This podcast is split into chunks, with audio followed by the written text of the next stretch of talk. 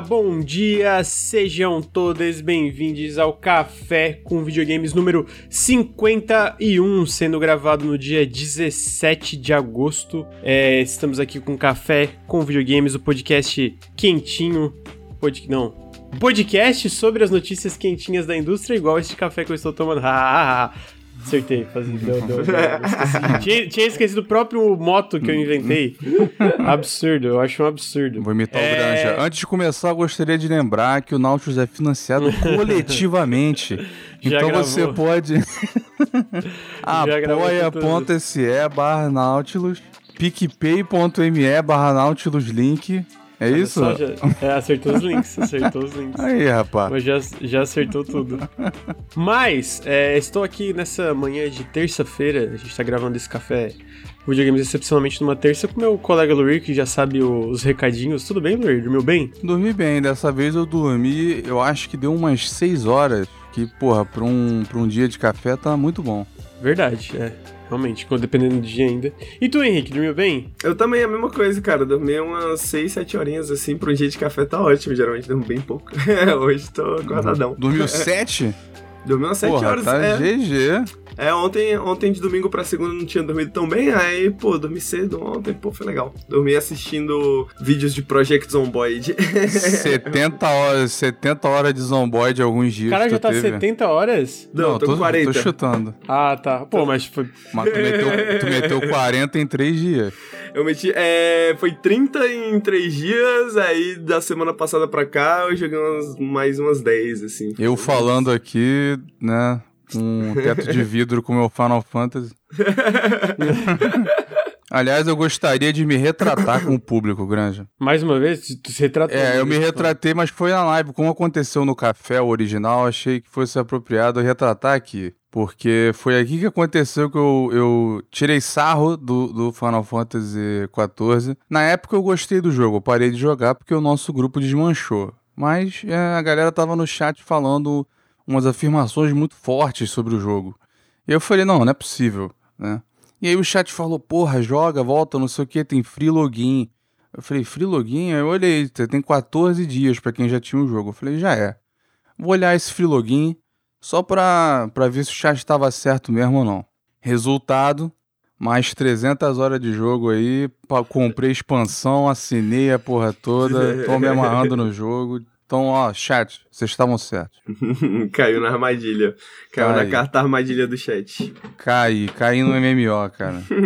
então tá aí, retratação pública sobre Final Fantasy XIV, que inclusive. E recomendação. Mas isso aí fica pra um, pra um, um outro dia, é alguma coisa assim. É, mas agora eu vou trazer os recadinhos que o Lu já falou, mas eu vou repetir. Gostaria de lembrar que o Café com Videogames é o Café com Videogames, eu fiz Café com Videogames também. O Nautilus, ele é financiado coletivamente. Então, se você gosta do nosso trabalho, se você gosta dos nossos podcasts, dos nossos é, vídeos e etc., considere apoiar em apoia.se barra Nautilus picpay.me barra canal Nautilus, todo o apoio faz muita diferença, muita diferença mesmo, é, especialmente agora com os reajustes da, da Twitch, se vocês estiverem pensando, ah, vou dar gift sub, vou fazer isso talvez, vão lá no apoia-se, ou dá um pix agora, se vocês dão exclamação pix aqui em live, tem um link que aparece, vocês podem dar um, uma doação através do pix, que tem uma, até uma mensagenzinha, mensagenzinha de voz que aparece durante a live, então...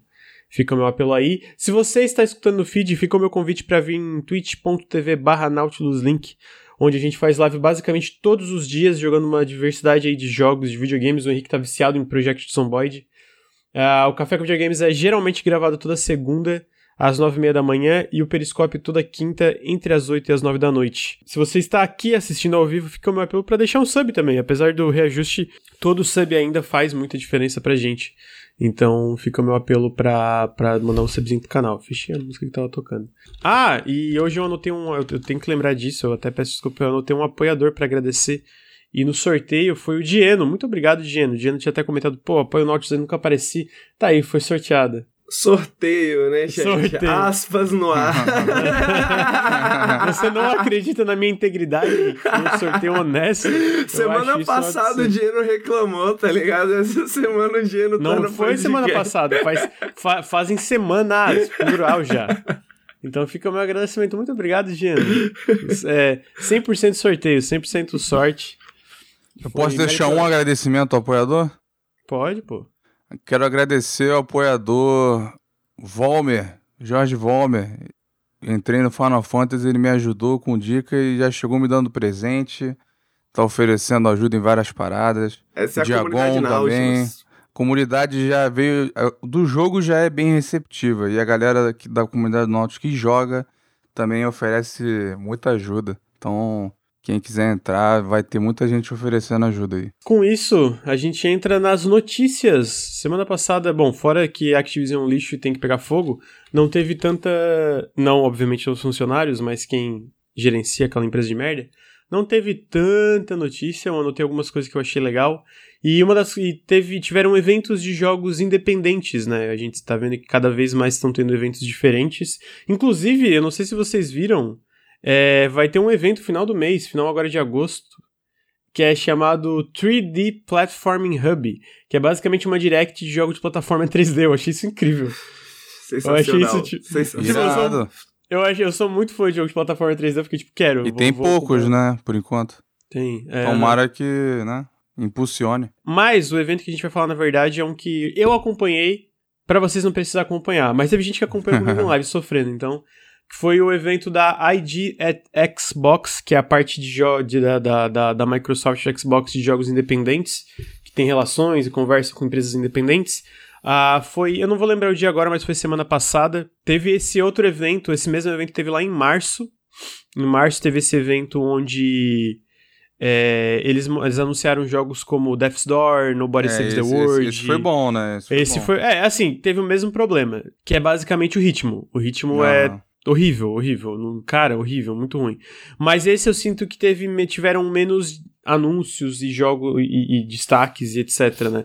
Eu imagino que é porque a Microsoft tem um evento agora no dia 24 de agosto da Gamescom, onde ela deve mostrar alguns jogos independentes que estão para sair esse ano vão entrar no Game Pass também, né? Mas tiveram coisas legais no evento e uma, da- e uma das primeiras coisas legais foi um novo trailer de Oli Oli World. Cara, esse jogo tá muito legal. Tá tipo muito, É muito, puro muito charme. legal. É muito charmosinho, ele é um jogo de skate, ah, basicamente desenvolvido pelo pessoal da Roll 7. É, é uma série já, né? Tem o Oli Oli 1 e o Oli Oli 2, se eu não me engano. Sim. E esse é o novo, mais ambicioso, que é o Oli Oli World. E é um que ele é 3D. E, e, e tem, tipo, aparentemente tem uma, uma, digamos, personagens e uma história, mas. Um Rocket presente- Powerzinho cel shaded. É, Rocket Power, o visual lembra. E aí eles mostraram esse trailer com a parte de custo- customização, que parece, porra, bem da hora. Tipo, bem. Completinha, repleta. né? É, bem completinha, repleta de opções e deve ter é, é, é, coisas. é, eu, eu acho que é só a parte de customização, não sei se isso altera o gameplay, eu não vou lembrar agora. Mas eu sinto que tudo que eles estão mostrando desse jogo tá, tá me deixando tipo, cara, eu quero muito ele, cara, eu quero muito ele. Ele é publicado pela Private Division, que, tá, public, que publicou jogos como The Outer Worlds, aquele Ancestors Legacy, tá no Kerbal Space Program 2. E o projeto do Ken Levine, que tá até agora não É mostrou. deles? Eu não, eu não sabia que era Não tá com eles? Division. Ou não? Não, ah, não, esse tá, esse- acho que esse tá direto com a Take-Two, não é? É, eu tenho a impressão que sim. É, esse é direto. Mas o que tá com a Private Division também é o novo projeto do pessoal do Ori, né? Da Moon Games, o...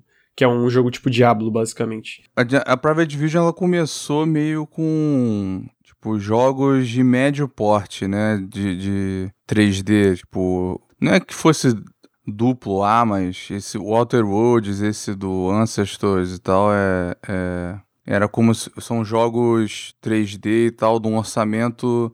Que eles estão logo abaixo ali de um AAA, né? Parecido. Uhum. E aí, agora parece que eles estão interessados em jogos menores, o que é, é mais interessante. Tu acha? Eu sinto que ainda tá nessa vibe. Tipo, eu acho que o Oli Oli World tá, mas pra um jogo um pouco menor. Ah, mas jogos tipo. Como é que é o nome daquele jogo do, do ex-diretor do Assassin's Creed? Eu, eu- eu fui citar. Ancestors Legacy. É, é Ancestors Legacy, é porque tem um jogo de estratégia que tem um nome parecido com esse. É, mas realmente é, é basicamente pelo que eles anunciaram. O último foi a Moon Studios e a Roll 7, então não teve mais nada, né, de, de coisa que eles estão publicando, eu acho. Mas, é, eu, eu, eu voltando pro Oli Oli World, ele tá é, pra, esse ano pra todas as plataformas ainda. E eu tô curioso porque ele parece bem gostosinho de jogar. Tipo, ele tem, parece uma gameplay. Tipo, sabe aquele jogo que tem um, um ritmo gostosinho? Sabe, tipo. Vibe ele feel pa- good. É, vibe feel good, assim. E. Acho que é legal, tem, tem que ter mais joguinhos assim. Lembra a vibezinha pela arte, né? Lembra um pouquinho Nino Kuni, a arte. Lembra um pouquinho, lembra um pouquinho mesmo. Jogos de skate parece que estão tão, tão, tão pegando, voltando um pouco com mais força, né? Tá tendo esse World, tiveram os remakes do Tony Hawk. Tem um jogo novo que a Ana Perna tá publicando, que eles mostraram no evento deles, que envolve skate também. Tem aquele jogo da Devolver que, eu já- que, que bom, o a o que Devolver... fica cheio de GIF no Twitter? É, o que fica cheio de GIF no Twitter, que é um tipo é, de skate no, no inferno, Henrique. Eu te marquei nesse jogo. Ah, sim. Então, é, o Bomb... É, mas o Bomb Rush Cyberpunk vai ter skate, mas não é exatamente skate, né? Ele é mais Jet Set Radio, pichar e umas paradas assim. Henrique, o que, você achou de Olho Olho World? Cara, Holy Holy World é um dos jogos que eu tô mais esperando esse ano. Honestamente, sério. Nesse nível? Eu sabia. Nesse nível, eu gosto muito de Oli Oli, né? Tipo, eu me divirto muito com Oli Oli, mas eu sempre me. Sempre me decepcionei um pouco com a vibe de ele ser um meio que um endless runner, assim, né? Tipo, eu gosto muito das mecânicas, acho ele muito gostosinho de jogar, mas ele não me motiva muito a jogar, né? Agora, pô, tem um mundo aberto, tem. tem questzinhas, tem tudo, né? Porra, tô muito animado de jogar esse jogo. Eu sinto que eles botaram uma progressão pra além da parte da gameplay, né? Que parece mais fluido também, pra ser sincero. Se tu compara com os outros. Pelo menos eu tenho essa impressão é, vendo o, o jogo, assim, né? Uhum. Mas eu sinto que ah, tá ainda mais fluido. Eu, eu não sei exatamente porque, talvez seja as animações, etc. É, o... Mas parece uma delícia de jogar. Os outros Oliolis, ele se. Eu não, eu não- a não ser que eu esteja muito enganado, ele era 2D, né? Ele era 2D. É, ele era 2D Esse- pixel art, inclusive. É, esse aqui Uhum. tem. Esse daqui ele é um 3Dzinho, né? E tal, tal, tal. Então, tipo, mudou muito, né? Pelo menos, tipo, tá bem mais. Aparentemente bem mais fluido, assim, né? É, eu acho que esse tem, tem alguma coisa pra complementar do Olho Olho World, Lur? Porque. Não, eu concordei contigo. Tá, tá parecendo muito maneiro, é, gostoso e, e, e charmoso. Ele tá. Eu gostei muito da customização ali. Parece aquele tipo de coisa que você perde um bom tempo, customiza um, um estilo, fica um- umas horas, depois muda. Deve liberar mais, né? Eu tenho a impressão que tem alguma coisa em relação ao gameplays também, tipo, não necessariamente como tu joga, mas é, eu, eu vi que tem, tipo, customização é, de manobras de skate, coisas assim, da, da forma que tu joga, né? Que eu É, é porque também. o, o- tipo, o que você mexe no skate dá pra mudar bastante o jeito que ele anda, né? Então, não que eu seja um grande entendedor, mas é, pode ser que tenha isso. Eu não, eu não, não sei se tem. É, pelo que, pelo que eu entendi, você não pode fazer todas as manobras a, a, em a qualquer momento, né? Tem algumas. é, você tem que meio que decidir um, um- uma build, né? Digamos assim, Sim. de, de manobras. Build de skate é muito bom. Vai ser um tanque ou vai ser um DPS? vai ser old school, vai ser new school, né? É, o próximo jogo que eles mostraram foi um jogo chamado Lab Rat, que ele tá sendo desenvolvido. Bom, eu não lembro o nome do estúdio, mas é do, de um pessoal que fez um joguinho rítmico. É, que se eu não me engano é. É, é Kaime, não é? Enfim, é um jogo rítmico. É, é, é- é do estúdio que fez um jogo rítmico, onde basicamente tu controla instrumentos diferentes que estão meio que montando uma banda e tal. Ele tem o mesmo estilo desse Lab Rat. Esse Lab Rat é meio Sokoban, assim, de, de tu mover caixas em lugares específicos, mas eu sinto que a parte da, da estética e da narrativa vai pra uma direção de portal, sabe? Tipo, tem uma GLaDOS da vida ali conversando contigo enquanto tu resolve esses puzzles, porque tu é meio que. Tu é esse, tu é esse lab rat, né? Tu é essa cobaia que tá fazendo teste, só que tu faz alguma coisa onde tu foge da, da parada dos testes e aí começa tudo ficar bem estranho no jogo. No trailer dá pra ver um pouco disso, e eu achei muito legal, porque eu sinto que. Eu acho esses jogos de quebra-cabeça muito legais. É, eu tenho dificuldade de zerar, às vezes, eles porque eu sou meio burro. Então, tu pega um jogo como Baba Is You, eu acho espetacular. Mas eu já consegui zerar Baba Is You? Não, nunca consegui zerar Baba Is You, porque é, é demais para a minha mente, entendeu? Esse que o Henrique ama, né? Babazinho o é Babazinho? fantástico. É. Pô, mas é fantástico esse jogo, cara. Pô, é genial, é muito incrível. É, eu, eu acho que sim, se eu tivesse dedicado mais tempo pra ele, talvez eu conseguiria zerar, mas assim, o tempo que eu dediquei, teve umas fases que eu simplesmente parei e falei, cara, é impossível. É literalmente Ninguém nunca impossível. zerou Babazinho. É, tipo assim, não men- mentiram pra mim. Fizeram um jogo que não dá pra zerar e tão de sacanagem com a minha cara. Isso me lembra. Já, já viu aquele jogo que você empurra cachorro quente? O Henrique deve saber qual que eu tô falando. Ah, e é o Sausage- Stephen Sausage Roll. Essa Stephen porra Sausage. parece mó simplesinho, cara, mas vai ficando mó complicado. É difícil pra caralho. O, o Stephen, o Stephen Lavelle, ele é um designer fudido desses jogos de puzzle, né? Eu fico muito curioso. é, Não é, é- Bom, eu gosto bastante. Não sei se eu vou jogar e vou curtir muito, assim, esse, esse Labret. Mas eu acho muito corajoso fazer um jogo de Sokoban em 2021, né? 2022, amigo. é pra 2022, né? 2022. 2022. Ah, tu acha? Eu, eu sinto que eles estão eles estão ficando um pouco mais populares, assim. É, teve o Hell, o Helltakers, né? Um, aquele que saiu free na Steam, que, que a gente até trouxe a Leticínios pra falar no, no, é, No periscópio. no Periscope. Não é Helltakers, mas é alguma coisa assim, Hell ou alguma coisa. Eu acho que é isso mesmo. Não, mas. Mas é, não, é, eu, eu acho que é Helltakers, mas aí também teve o, o- a Monsters Expedition. É, só que o, a, o A Monster Expedition é do, do, é do Dragnet, né? O, ele tá fazendo, ele já faz um- algum tempo, assim, né? Tipo... Eu ainda acho que o Monster Expedition ainda tá meio que nesse nicho, assim, né, e tal, tal, tal. Eu sinto que esse Labyrinth não tá tão preso nesse nicho de jogos de puzzle, desses designers de jogos de puzzle que a gente já conhece, Tu sabe? diz, tipo, círculo, assim. né? É, exatamente, exatamente, nesse, nesse Entendi. círculo. É, eu, eu achei legal meio que esse twist, né? Porque. ah, achei aqui o nome é Champ Squad.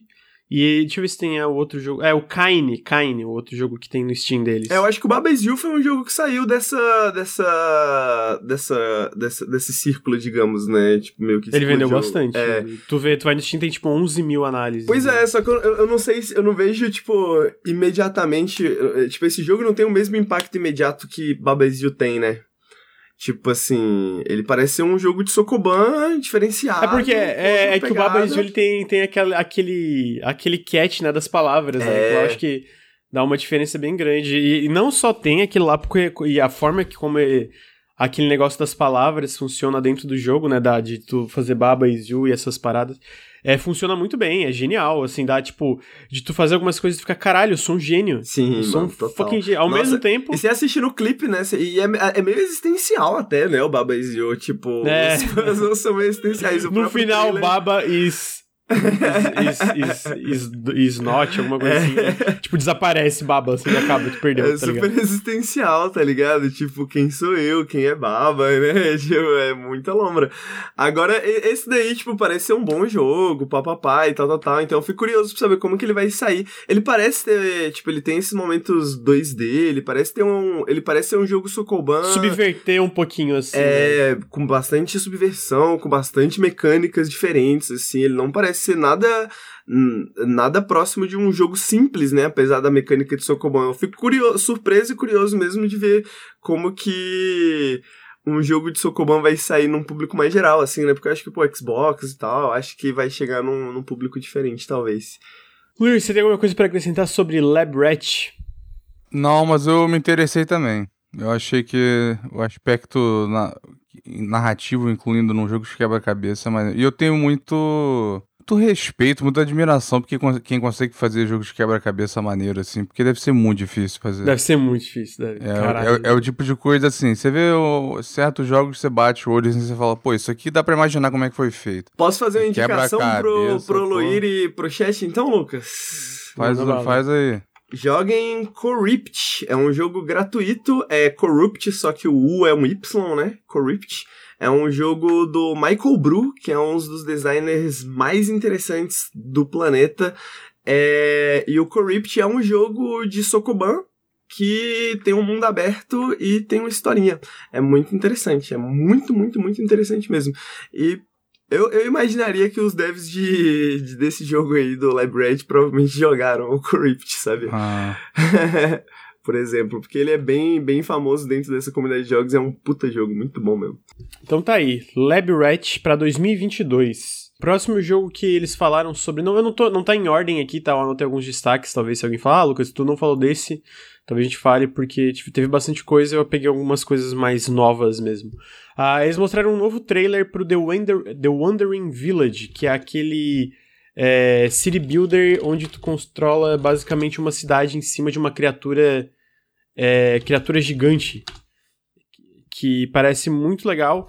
E eu achei legal que eu, eu, eu acho que essa foi a primeira vez onde a gente, ou pelo menos talvez por mim que não tá acompanhando tão de perto o desenvolvimento do jogo, é onde a gente tem uma ideia melhor do que, que tá acontecendo no mundo desse jogo, onde basicamente é, eles vão. Foi quando eles explicaram pela primeira vez, eu acho. Porque no, nos outros era mais era mais só mostrando o visual, né? É o primeiro anúncio grande. Eles já eles, explicaram no, no Twitter, né? No, no Discord deles, eles explicaram mais ou menos as dificuldades que eles estavam tendo com as mecânicas e tal, tal, tal, ao redor de você criar um, um city builder em cima de um monstro, né?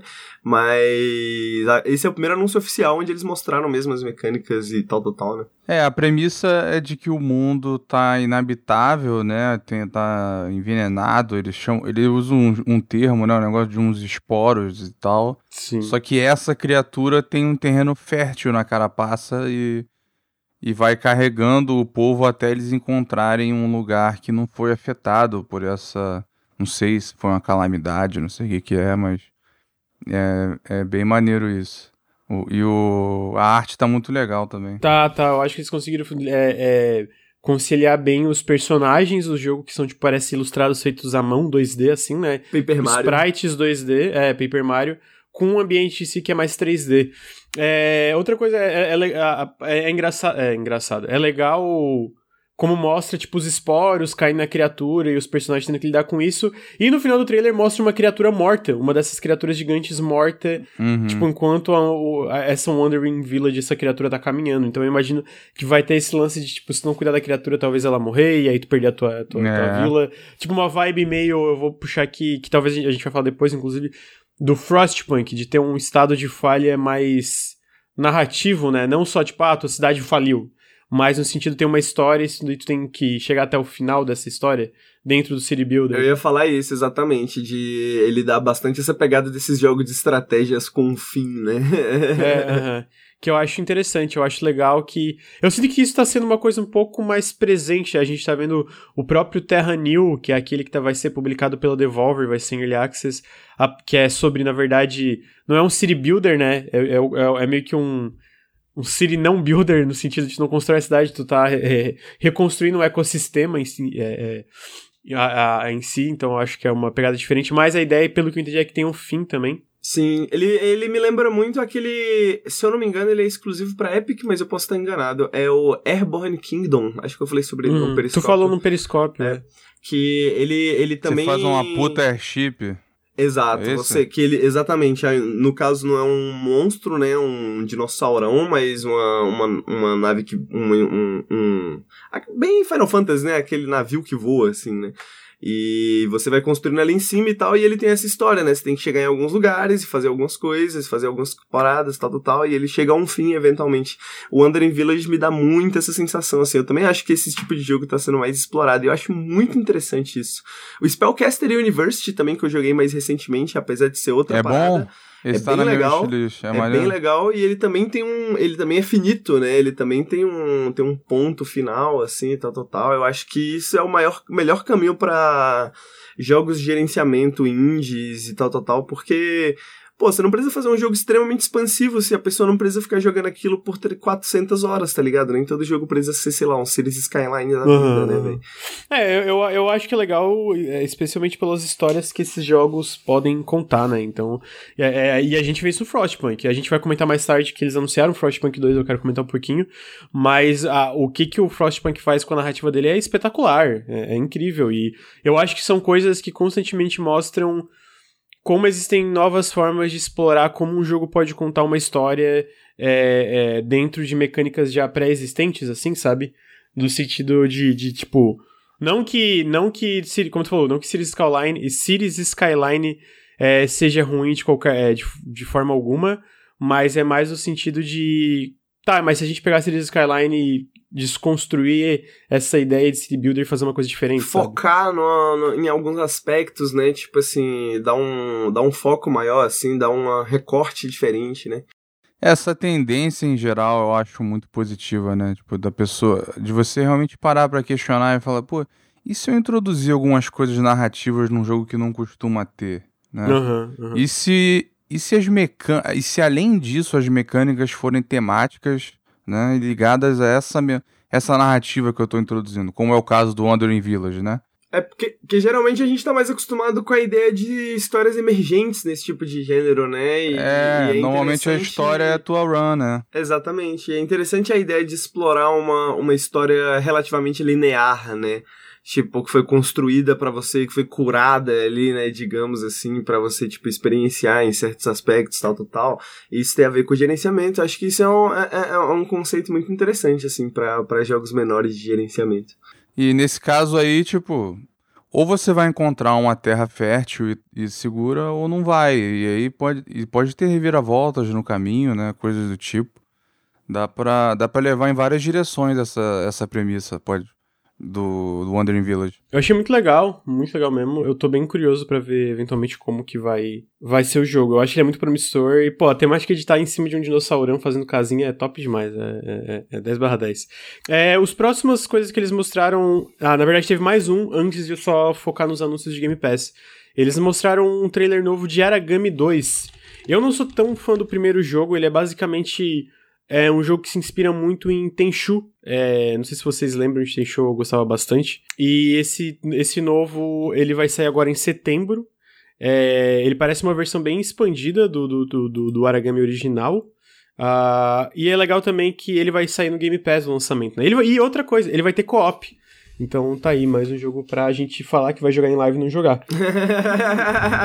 Mas ah, mas é, é, apesar de eu não gostar do Aragami 1 tanto, eu, eu, eu, confesso que eu tô interessado no 2 simplesmente pelo fato de que eu acho que deviam ter mais jogos tipo Tenchu, sabe? É, é, um, é, um, é um stealth mais manual, talvez não tão automatizado. Mais, mais, assim. mais jogo stealth bom, ponto.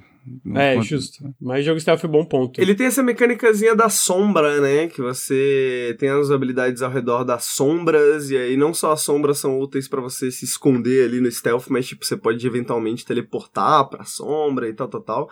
Eu, eu, eu acho que a melhor palavra pra Aragami 1 é que é competente, né? Eu acho que o 2 vai ser no mínimo competente também, mas eu não vou dizer, não, também não tô muito animado assim pra jogar. É, eu, eu também. Mas assim, é, é, é, o tipo de coisa que às vezes eu também, tipo. É, que bom que vai ser no Game Pass. É, até é. porque eu sinto que às vezes ele surpreende, sabe? Às vezes ele surpreende, ele surpreende bastante e a gente tem a oportunidade de jogar de uma forma um pouco mais acessível, assim. É, eu comecei a jogar porque eu achava que ele era mais parecido com o Tenchu ainda. Ele, tem, ele de fato tem uma movimentação um pouco parecida com o do Tenchu mesmo. Mas eu queria que fosse mais. queria que mais parecido. é, vai ser agora em setembro já, é, dia 17 de setembro, vai estar no Game Pass no lançamento, tanto de PC como de Xbox. E, e tô interessado, tô interessado. Provavelmente vou, vou dar uma, uma jogada. Lur, tem alguma coisa para acrescentar do Aragami? Não, não joguei o primeiro. Então é isso. Ah, tiveram alguns anúncios do Game Pass que eu vou trazer aqui rapidamente, que eles falaram que Stardew Valley vai ser no Game Pass ainda esse ano, é, de PC e Xbox. Evil Genius 2 vai ser no Game Pass agora no final do ano. Esse vai ser maneiro, ah, hein? Vai, Isso vai é, é, legal, cara. Maneiro esse jogo ter uma audiência maior. É, eu, eu comprei ele no lançamento e não joguei, era é, só. Eu ainda nem joguei, mas o, o, primeiro é muito maneiro. Ah, eles anunciaram Pupperazzi pra Xbox também em Game Pass, que é aquele jogo onde você tira fotos de cachorrinho. Tipo um Pokémon Snap, só que pode explorar livremente e em vez de Pokémon tu tira fotos de cachorro. Sensacional. Uma comparação mesmo. É publicado pela Kit Fox Games, Kit Fox Games, que recentemente lançou Boyfriend Dungeon, inclusive. Ah, e por fim eles também anunciaram e já está disponível Library of Ruina no Game Pass, que é um jogo de deck builder, mas aparentemente tem alguma coisa a ver com SCP e é uma, uma sucessão. É um jogo coreano bem famoso. E eu tava vendo, lendo umas coisas sobre ele, ele tem 9 mil análises super positivas no Steam. Uh, e eu fiquei muito curioso para jogar, pretendo jogar ele eventualmente para ver. Porque se tem qualquer coisa minimamente atrelada a SCP, que é o Secure Control, Pro Secure Control Protect, que é aquele creepypasta, eu tô dentro, tô, já me convenceu. Então eu tô, tô curioso para ver. Eles anunciaram esses jogos pro Game Pass, que no, no geral acho que a gente tá os três em consenso aqui. Tá saindo muita coisa boa pro Game Pass, cara. Tá sendo muita coisa boa. Tá. Porra! É tipo. E alguns vindo do nada, né? Esse aí. É, esse, o Humankind, que eles confirmaram agora é. também. Humankind. Inclusive, eles acabaram de anunciar os, o resto dos jogos do Game Pass que sai agora em agosto. E fora os que a gente já sabia, dia 17 de agosto vai sair o Humankind para PC no lançamento. Dia 19 vai ser o Recompile, que é um Metroidvania 3D que parece muito irado. Inclusive, se não conhece, Henrique, dá uma olhada, eu acho que é o tipo de jogo que tu pode se interessar. 19 de agosto Train Sim World 2 também vai sair para Game Pass no dia 19 de agosto, eles confirmaram. 12 Minutes vai sair no dia 19 de agosto também para Game Pass, todas as plataformas. Obviamente o destaque aí, Psychonauts 2 vai ser dia 25 de uhum. agosto, mas o, o, acho que o anúncio surpresa aqui foi Myst, aquele Myst que era em realidade virtual. Eles refizeram uma versão que não, não é realidade virtual, é tipo um remake dele, basicamente do Myst original. Vai sair no dia 26 de agosto pro Game Pass para PC, console e cloud. É a, deve ser a quarta ou quinta de, versão definitiva é, do Myst, é. mas mas tá valendo, cara. Mish é muito maneiro. Eu tenho. Eu quero jogar, eu nunca joguei. Foi a minha iniciação em PC Gaming, foi esse jogo, então tem um lugar especial. E ele é bem maneiro.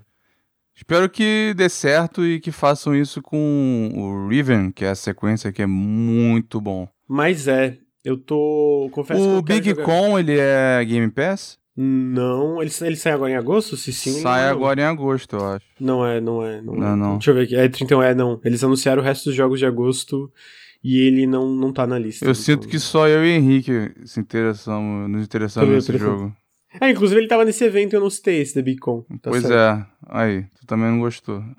É, não, não, não, chamou tanto a minha atenção. Qual o jogo, Luiz? O, aquele que é o, o The Big Con, aquele da, da garota ah, que sai Con, roubando pra pagar golpes. a dívida da mãe da locadora. Não, mano, esse jogo é muito legal, 90. cara. Esse jogo é muito legal. A demo tá muito legal, muito Tu divertido. tem que representar, Henrique. Jogar ele em live. Com certeza, vou jogar, vou jogar. É, então tá, tá bem... Eu, eu sinto que tá bem... Cara, tá saindo muita coisa no Game Pass. Tá saindo muita coisa mesmo, tipo... Até é difícil acompanhar, mas que bom, né, pra quem assina aí, especialmente aqui no Brasil, que o jogo videogame é tão caro. Tá top. E dia 25 de agosto tem Psychonauts 2, né, gente? Vocês vão tudo jogar essa merda, porque eu, eu falo dessa porra todo santo dia aqui. Queria estar tá jogando. O, o Humankind saiu hoje, não é? Saiu hoje. Saiu. Esse foi um de surpresa, né? Tu, tu, que tu tava comentando que às vezes tem coisa que sai de surpresa. Esse é. foi um, né? Eles anunciaram semana passada, do nada. Tipo, ah, Humankind vai sair. Não, a, a, gente comentou não sei se foi durante um café ou, num, ou numa parte não fora, em off, eu, a gente falou, cara, esse jogo seria maneiro ter no Game Pass PC, tá uhum, ligado? Um jogo desse uhum. tipo, porque é, é, é um nicho pouco acessível, né? E consome muito tempo, então você tem a chance de experimentar ele sem ter que sem ter que pagar, entre aspas, né? Sem, sem ter que comprar, é, é bom pro jogo. Acho que por isso eles resolveram fechar, né? E eu acho que de publisher quem tá curtindo mais o Game Pass é justamente a SEGA, né? É, a SEGA tá, tá botando bastante coisa. Né? A SEGA é muita coisa. Só tá faltando Total War. Aí, porra, aí vai ser felicidade. Caralho, se sair Total War aí é, Game é Pass, eu... festival. Eu, eu, assim, eu tenho um e o dois, né? Então, não que eu, eu, eu, comprei um e o dois. É, mas saiu o 3 eu ia ficar, porra, feliz pra caralho. O Total Warhammer, até hoje eu quero jogar o 2, eu não tive tempo, mas eu joguei muito. Tem uma análise minha do primeiro no lançamento, ele tá na minha lista de jogos do ano, de 2016, inclusive. E Total Warhammer 1 é incrível. É inc... E eu acho que assim. O foda é a quantidade de DLC, cara. É, justo, é. Mas eu acho foda. que isso afasta, porque mesmo quando o jogo entra em promoção, eu vejo lá, o jogo base tá baratinho, beleza. E ele parece muito foda. Mas aí tu vê os DLCs todos. Tem uns de campanha, tem uns de civilização, não sei o que, que é, o que, que acrescenta, mas. Tipo, se tu somar eles, sai uma compra ainda em, em Steam Sale. Se quiser levar tudo, sai tipo quase 200 reais. O pessoal tira muitas horas dele, né? Então talvez não, valha a, a pena. O jogo base, sentido. o jogo base, Luiz, o jogo base, uhum. sem nenhum DLC. É espetacular. É, eu tenho muita vontade. A minha recomendação, tipo assim, tá curioso? Cara, não precisa comprar com os DLCs sinto que não, não tem necessidade, tipo, não é um jogo incompleto sem os DLCs, entendeu? Tipo, ele é muito, uhum. muito bom. Joga, tipo assim, a compra. Aí, se tu quiser acrescentar, tipo, ah, pegar uma. É, os DLCs que eu recomendaria, tipo, ah, talvez tu quer comprar alguma coisa pra ter mais coisas no jogo base mesmo. O único DLCs que eu recomendaria, tá bom, compra com esses. São os DLCs de facção. Que adicionam facções a mais. Tem uma facção do, dos Beastmen, umas paradas assim. Eu não sei se é do 2 do 1 agora que daí eu acho que vale a pena tu já comprar de cara. Fora isso, muitos dos DLCs são de heróis, né? Heróis que tu pode incluir dentro da, dos teus exércitos e tal. E, cara, não tem necessidade o jogo. E, de novo, mesmo sem as facções adicionadas com DLC, é um jogo, cara, que tu pode jogar centenas de horas. É muita coisa, é espetacular, assim. Então, ele, não, eu é, sinto ele, que é, ele não fica. Dezenas pra tu aprender, né? É, leve, eu levei um tempinho para aprender. A primeira campanha que eu joguei foi com os anões e, bicho, eu apanhei pra caralho no começo, puta uhum. que pariu. Mas no final eu tava destruindo todo mundo, mano. Porra, meu exército de anões tava detonando geral. Os orcs vinham lá, não tem orc não, porra. Vai tomar no cu, caralho. Então, teve, tem bastante coisa pra, pra esse mesmo Game Pass. Tem o 12 Minutes, tem o Humankind, vários joguinhos legais aí. Eles mostraram também o Pathfinder, não foi? Então, esse eles mostraram no evento, mas aparentemente não vai sair no Game Pass por agora não. E nem confirmaram pra 2022 quando sair no Xbox. Ficou meio confuso isso aí, por isso que eu nem incluí. Porque aparentemente se, se, se confundiram lá na parte de, de Game Pass ou não Game Pass, né? Porque ele, ele passou na sessão de Game Pass. E não é? Não, ah, não é porque ele, ele vai entrar quando sair para Xbox. Agora então, não. nem é isso, isso, nem isso tá confirmado. Por ah, isso nem eu, isso. Por isso que eu não incluí, tá ligado? Porque tipo, estranho. Ficou tudo confuso e os desenvolvedores falaram, não tem, a gente não tem nada para falar sobre Game Pass. Então, tipo, eu, hein. Então, eu acho que foi alguma confusão. Talvez eles já tenham fechado o contrato, mas não queriam anunciar agora, sei lá. Para além disso, a gente também tem mais duas coisinhas da parte do Xbox.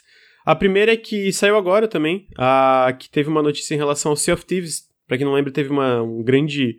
Teve o Season 3 do Sea of Thieves, onde eles lançaram aquela, as Telltales do, do Piratas do Caribe. A gente jogou em live, inclusive. Muito maneiro. E, e foi o recorde... Foi o mês recorde da história do Sea of Thieves com mais de 4.8 milhões de pessoas jogando esse, essa nova temporada. É, tiveram 4,8 milhões de, milhões de jogadores ativos em junho de 2021. Só em junho de 2021 tiveram 4,8 milhões de jogadores ativos do, do, do Sea of Thieves a, a, a, Pirates Life. Então, primeiro, merecido. Segundo, porra, a Rare tá com um sucesso gigante com esse jogo, né? Cara, esse jogo tá grande. Você chegou a ver no Twitter as fotos de que tinha outdoor promovendo o jogo nos parques da Disney? Não vi, caralho. É... Bizarro, o negócio é grande mesmo. É muito legal, eu achei, pô, o final da. da, da, da, da... Tirando o Ricardo só fazendo merda, cara, eu nunca vi alguém jogar tão mal essa porra desse jogo, só faz bosta, velho. É caralho, mano, uma metralhadora de merda, cara. Meu Deus Não, do céu. O pior tipo é assim, que ele ficava fazendo ó, merda e se mutava. O Ricardo é o contrário do, do, do, do modo easy em Sea of Thieves. Ele é o modo hard no Sea of Thieves. Ele vai e deixa tudo mais difícil, vai tomar no cu. Mas é, ainda assim foi muito legal e eu acho legal ver o sucesso que a Rare tá tendo com o jogo, ainda mais depois daquele período conturbado de Kinect Sports, etc, né? Tô bem curioso para o que vai vir, vai demorar um tempo, eu acredito, mas o que vai vir eventualmente com Everwild, que teve um reboot recente. Ah, isso aí a gente vai sentar e esperar. É, mas é, achei bem legal, achei bem legal, achei bem legal o sucesso. E quero mais Telltales, quero mais Telltales. Então, só trazendo essa notícia que eu vi agora, porque Sea of Thieves é muito bom. A outra notícia em relação à, Microsoft e Xbox é que vai ter dia 24 um evento live stream da Gamescom do Xbox, onde eles falaram que vai ter updates sobre updates, novos anúncios pro Game Pass e updates pro, pra line-up do resto do ano. E eu trouxe só para falar que eu torço pra gente ter finalmente uma data de lançamento para Halo Infinite, por favor. Agora, que tá, agora que tá definido o COD, tá definido o Battlefield, já tá. Agora já devem saber a data, já tá resolvido. Porque era. Ficou claro que era isso que eles estavam esperando, né? O Call of Duty estava num desenvolvimento conturbado aí. E agora já tá definido, então o caminho tá aberto. Eu, eu, não, eu duvido muito que seja antes deles. E também duvido que seja no meio dos dois. Seria um erro muito grande. Foi igual foi o Titanfall 2 que aconteceu isso. Não sei se você lembra. Que ele, a EA jogou o jogo pras traças, né? Botou entre o Battlefield e o Call of Duty daquele ano. Não que Halo seja, né, tão, é, tenha tanta chance de flopar quanto o Titanfall 2 teve, mas para que se arriscar assim, né? Bota depois. É, eu sinto que o, o, o, Game Pass e o fato do multiplayer ser free to play, talvez, ah, mesmo se entrar ali no meio, não seja um problema tão grande. É, o simples é botar no aniversário da série, que era o que a gente falou desde o começo, 15 de novembro, que é depois dos dois. É aniversário de 20 anos, acabou. Eu, eu, eu não acho que a gente vai ver Se a campanha. Se tiver pronto, né? É, pois é. Eu não acho que a gente vai ver a campanha por agora em agosto. É, mesmo com eles. Eu imagino que eles vão mostrar de novo, porque eles falaram que vai ser atualizações de jogos pro resto do ano, inclusive pro período do Holiday ali, que é onde o, o Halo supostamente vai sair. Ah, perdão, só um negócio. É, você, che... você chegou a comentar no, no, no último café do negócio que vazou a história do jogo? Não, e nem vamos comentar, spoiler. Não, não só avisando para quem curte spoiler. É, vazou, vazou, bastante coisa da história. Não vazou a história é, toda. Vazou, vazou tipo, eventos-chave, assim. É, um outline, assim, tem algumas coisas que estão vagas. Quem é muito curioso, tá com receio, tem interesse na história, tá, tá na internet aí, vazou. Uhum. É, mas é, é só isso pra, pra falar. A gente, a gente vai cobrir esse evento ao vivo. É, e provavelmente vai ter isso, vai ter coisa de Halo. Eu vou estar aqui do multiplayer, provavelmente do modo Ford, vai ter coisa do Forza Horizon, do Age of Empires e provavelmente coisas do Game Pass de third party, né? Uh, inclusive do próprio Psychonauts, sabe? Porque né, Psychonauts sai dia 25 e o evento é dia 24. Uh, e também deve ter coisa de jogo independente, mais coisa no Game Pass, né? Então tá aí. Próxima, a próxima coisa foi o Nintendo Indie World.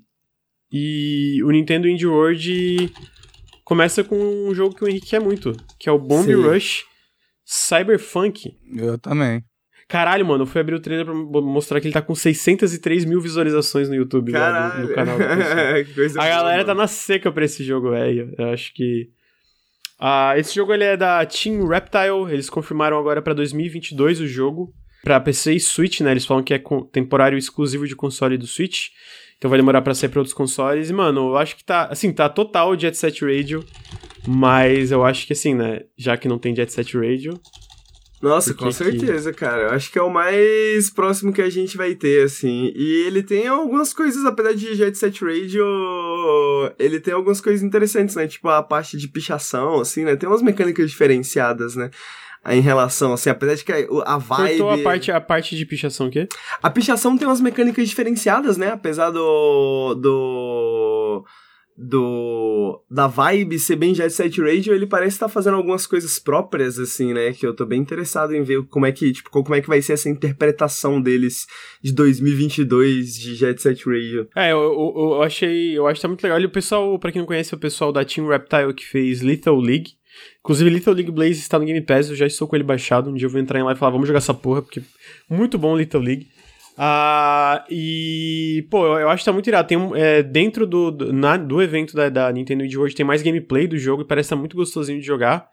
E, cara, realmente assim, é 100% Jet Set Radio, mas é o tipo de jogo que eu acho que a galera tá na seca, né? Só tu ver a recepção desse jogo, né? De, de quanta gente tá já, tipo, deu wishlist, tá falando do jogo. Ah, ninguém entende por que, que não tem mais Jet Set Radio. Entende? Tem uma, uma razão uma razão sabida? Ah, é a SEGA, não é muito compreensível, é difícil é, entender né? a SEGA. Não, eu, eu acho que é, é, eu acho que aquilo é tipo assim, é a viabilidade, é a viabilidade, é, é, é, o tipo de rentabilidade que empresa AAA no geral não, que publisher de jogos AAA não vai tão atrás, tá ligado? Que é que nem a SEGA com Streets of Rage, tipo, eles não fizeram o Streets of Rage de novo. Eles licenciaram para outra empresa fazer e aí tiver, a gente teve Streets of Rage 4. E pode acontecer vibe, assim. isso com Jet Set Radio, pode acontecer com, com. Eles falaram que pretendem fazer isso com mais IPs que eles têm. Com mais têm, IPs né? antigas, né? Uhum. É, a, a nova direção da empresa tá mais, tá mais aberta a isso, porque eles em si não têm recurso para fazer isso, né? Eles não. Sim. Por mais que a SEGA ela tenha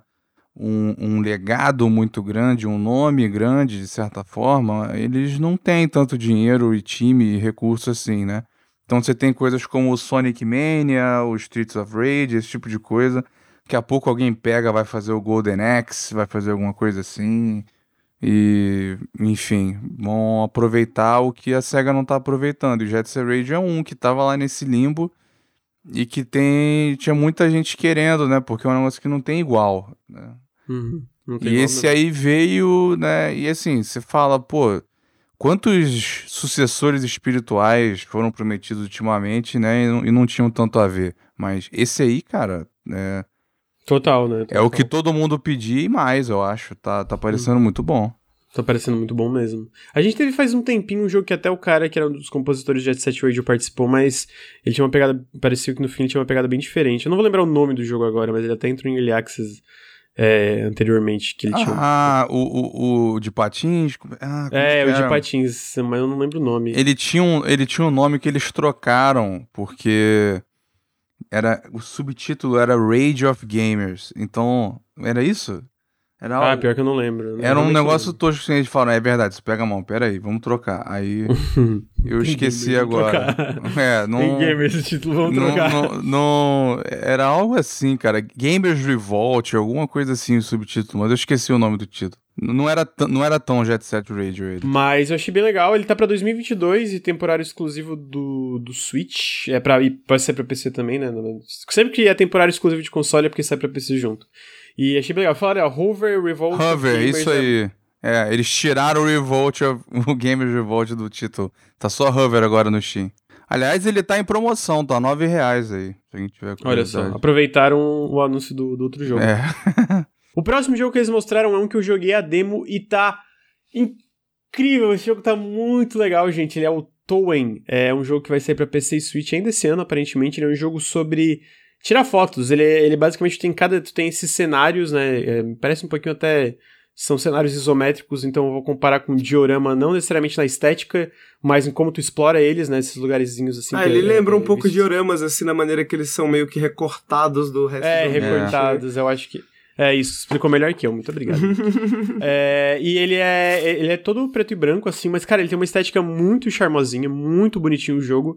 É T-O-E-M o jogo, tem pra PC, tem uma demo pra PC hoje, ah, o nome do jogo é Toen, a Photo Adventure, e eu vou fazer uma comparação para tentar explicar. Ele é basicamente o que ele me lembra é um pouco um collectathon, mas ele não é sobre coletar coisas ou, ou, ou pular em cenários a parte de plataforma. Ele é sobre tirar fotos de forma criativas e resolver várias é, é, é, é vários pequenos desafios relacionados à foto. Então, cada cenário tem vários pequenos desafios e coisinhas para coletar, e aí tu vai completando e avançando e ganhando coisinhas de história, ganhando itenzinhos e tal. Por isso que eu digo que ele me lembra um pouco Collectathon pelo, pelas micro recompensas que existem dentro de um ambiente, assim, né? Quando tu vai fazendo esses desafios. E, e, mano, muito gostosinho o jogo. Eu recomendo muito a demo que tem no Steam para quem tiver curioso.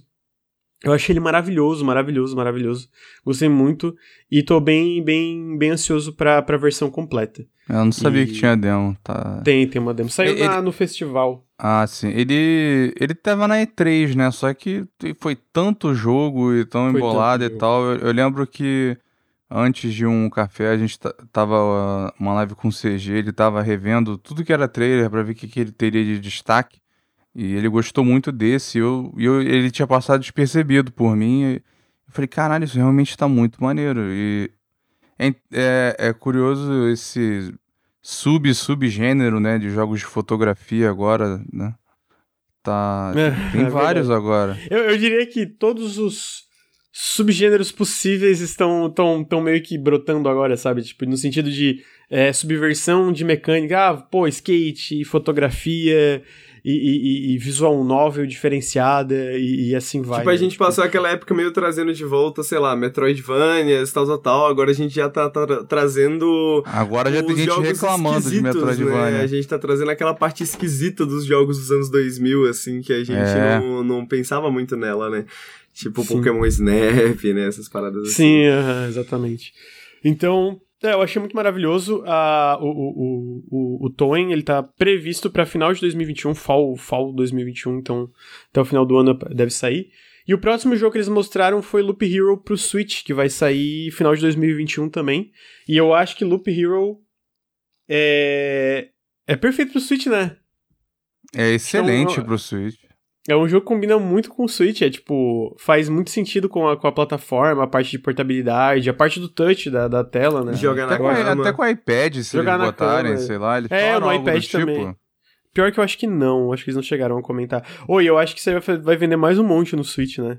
Esse jogo é maravilhoso, vai. gente. Esse jogo é maravilhoso. Muito maneiro e até lá, né, eu imagino que vai sair já uma versão com mais conteúdo, porque eles têm atualizado o jogo, colocando por, até agora foi um pouquinho, mas eu acho que eles vão colocar mais até lá. Foi o jogo que me fez ter amizade com o Luiz, sabia, Lucas? Eu devo tudo, eu devo tudo a Loop Hero. foi, foi ali que foi criado o laço. Foi ali que floresceu a foi. amizade. A amizade. tá, tava nós dois jogando, né, separado. Eu falei, Henrique, tu já viu essa porra no Loop Hero? Ele falou, caralho, eu não vi isso, mas tu já viu isso? Eu falei, eu não vi não. Como é que faz essa porra? Foi muito bom descobrir Loop Hero, mano. Mano, aí é um jogo. Foi muito Queria maneiro, apagar da minha memória pra jogar de novo, assim, descobrir é, tudo de novo, tá ligado? E a gente tava no escuro, né? Porque era época que não tinha nada. Uhum. Teve a demo, que foi muito limitada. E aí a gente pegou o completo e. Cara, muito maneiro aquele jogo. Bom jogo mesmo. Então aí, Loop Hero é maravilhoso. Comprem joguinhos da Devolver, são top. E o próximo jogo que eles mostraram foi Far Lone Sales. Eu acho que o Henrique jogou o Far Cara, por que, que as pessoas não falam mais de Far Lone Eu quero Sales, jogar, cara? eu É quero jogar. Eu Esse quero. Changing Tides parece incrível. Eu mano. quero jogar, no, no, no- pra mim já não significa. Lucas, eu falei para esse, esse- desse jogo pra você fisicamente. Lá Amigo, Rio, mas o que, que eu posso fazer? há Pré-pandemia. quatro anos atrás. Lucas, o jogo tem quatro horas, Lucas. O jogo tem Ah, quatro porra, horas. Henrique, tá no quatro Game horas. Ô, Henrique, tu tem que me entender. É complicado jogar videogame pra mim. Não, ô, é, Henrique, não tenho- mas sério, Qua- quatro horas, jogo, uma velho. live do Henrique mal começou. Tô no primeiro cigarro ainda. Far- Farland Sales, cara, ele é um jogo relativamente curto, mas ele é uma experiência muito bem. Como que eu posso falar assim? Tipo. Ele parece. um Concisa. com- É, assim, sacou? Tipo, muito, recor- muito sem gordura, assim, né? Tipo assim, mano, você joga do início ao fim. Eu não lembro que eu joguei numa noite, cara. Eu abri assim, falei, vou jogar uma horinha pra ver como é que é. Eu joguei até o fim, porque ele acaba relativamente rápido. Ele é esse jogo que você controla um. É tipo um, um barco mais terrestre, né? Aí. E, e aí você vai controlando essa máquina. Tem alguns puzzlezinhos pra você resolver a passagem e tal, tal, tal. Ele não tem muita história, mas ele é um jogo muito evocativo, sabe? Ele tem uma vibe muito interessante. E esse novo aí, mano, eles, com, eles parecem estar fazendo essa pegada, assim, né? De maior e melhor, assim, né? Vamos pegar mais ou menos as mesmas ideias e vamos fazer um jogo maior um pouco em cima disso. Então, mano, eu tô muito, muito, muito Direção de arte foda, né? Tides. Mu- É, muito mesmo. A direção de arte é linda, cara. É muito foda. Muito foda. Eu achei, acho interessante quem tá publicando esse jogo é a Frontier, o pessoal do Jurassic World Evolution, do Planet Zoo, eles estão entrando. Eles estão E- muito grandes, cara. É, não, eles. É porque os jogos estúdio. deles são gigantes, né? Tipo É. Elite, Pla- uh, Planet Zoo, eles têm muito sucesso com esses jogos, né? O Jurassic Park, o Planet Coaster, teve um bando. Cara, é, o- o- tá muito grande, eu acho, a equipe deles. Eu, não me lembro o número agora, mas aí eles estão expandindo pra publicar também. Virou. Eles, de uma hora pra outra, virou uma empresa grande do ramo. Assim. A galera não pensa, mas é. Tá grande. Eu entendi o que tu quis dizer, mas eu sinto que é de uma hora pra outra da gente perceber, né? Porque eles têm. Eles vêm, tipo, construindo isso faz meio que um. um Não, tempo. assim, é porque a minha impressão é que antes é, tinha sido sequencial, sabe? O sucesso. E agora tem várias coisas simultâneas. Porque vazou há pouco tempo o plano deles, então eles estão com. Tudo bem que essa a, a expansão que teve do Elite aí deu uma merda, tem um, a galera tá puta, parece que causou vários problemas no jogo, mas eles estão ao mesmo tempo com. Caralho, realmente, tu abre aqui é ligeiramente negativo no Steam. É, tá 30%. muito. A galera tá muito puta. O CG explicou o que que foi o problema, mas eu não. Eu, eu esqueci. É, mas aí eles estão ao mesmo tempo com Jurassic World Evolution 2. Parece que tem um jogo de Fórmula 1, alguma coisa assim. Ah, Tem é, o- eles estão fazendo um Tem o Age of Sigma, um, um um- jogo de um jogo- estratégia. Um jogo de gerenciamento de Fórmula 1. É o Futebol. Manager da É. Fórmula 1. É, exatamente, o Futebol Manager de, de Fórmula 1. Ô, e essa merda vai fazer um puta sucesso. Vai. Porque se tem uma coisa que eles sabem fazer é jogo de gerenciamento, mano. Sim, mano. O Planet Coaster é muito legal, o Planet Zoo é muito legal Já, também. já tem alguns jogos de gerenciamento de Fórmula 1 e eles já fazem um sucesso relativo, assim, né? Não próximo de Futebol Manager nem nada, Aham. assim, mas eles já têm, um, já têm um sucesso relativo. Então, eu, e esse daí parece ser, tipo, o grande jogo de gerenciamento de Fórmula 1 pra galera que gosta. Então, é, deixa eu só. Deixa eu só me. É, é, re, re- eu esqueci a palavra agora. Mas deixa eu, eu Retratar. consertar, retratar uma informação que eu dei. O jogo não leva 4 horas pra fechar o Far On Sale. Segundo a internet, leva cerca de 2 horas pra fechar.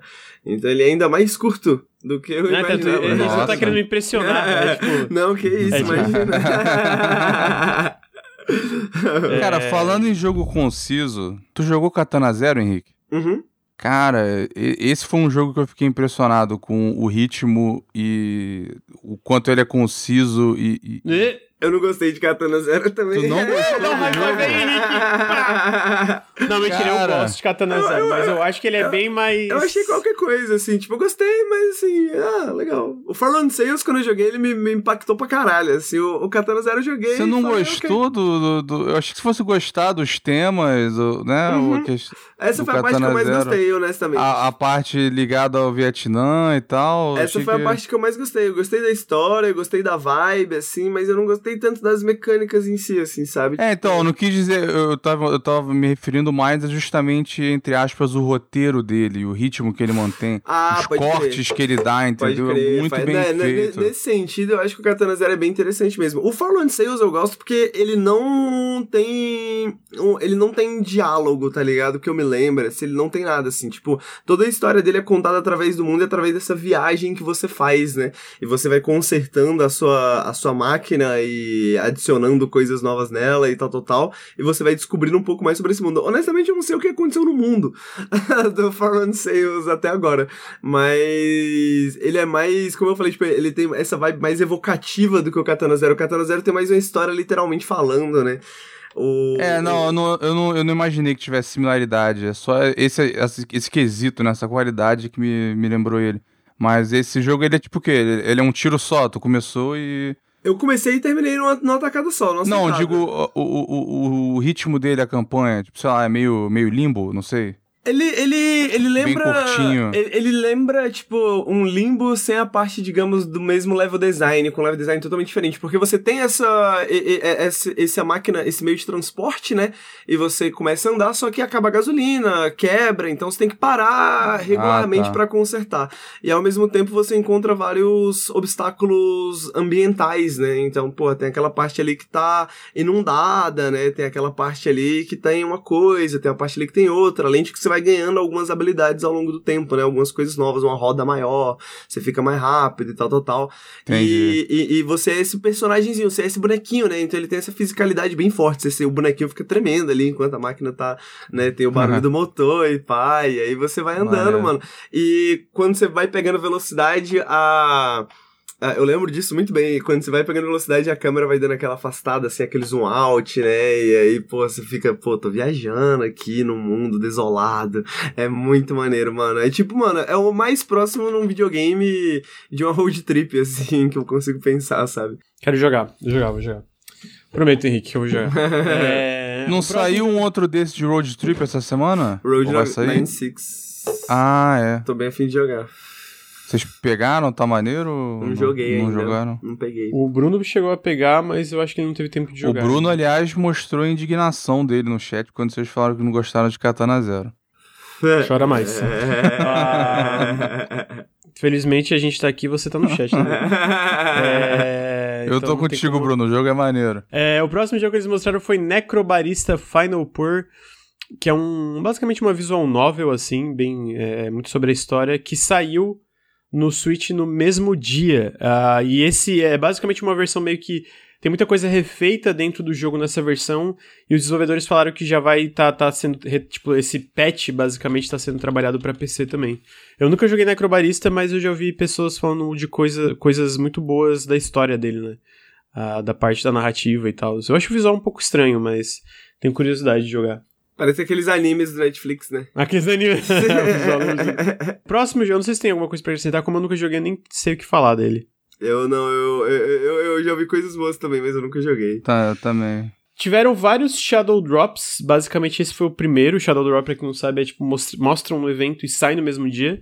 E aí em seguida foi o Garden Story, ele foi mostrado e saiu no mesmo dia. Esse é o Henrique, eu sei que ele quer jogar bastante. Sim. Eu joguei cinco minutos e já fiquei pleasantly surprised, né? Fiquei agradavelmente surpreso, assim. Tipo, algumas coisas que eu não tava esperando ele já faz, assim. Pá, já gostei. Ele é muito charmosinho, eu gosto muito do visual desse jogo, ele é muito bonitinho. Ele é, ele é Zeldinha mesmo ou foi só impressão? Zeldinha, Zeldinha. Zeldinha, mas Zeldinha. ele tem jardinagem também, né? Então você tem que cuidar ali de umas plantinhas, pá, e aí elas dão, dão, dão energia, dão coisinhas que você precisa, né? Você constrói coisas, tá? Então eu tava ali. Ah, depois teve o Boyfriend Dungeon, que também teve uma, uma- um lançamento surpresa. Tô afim de jogar ele em live eventualmente. E a, a, a- a galera, no geral, a recepção tá sendo muito legal. Tem um pessoal mala na internet que tá reclamando de umas bobajadas aí, mas a gente tem da bola, ignora.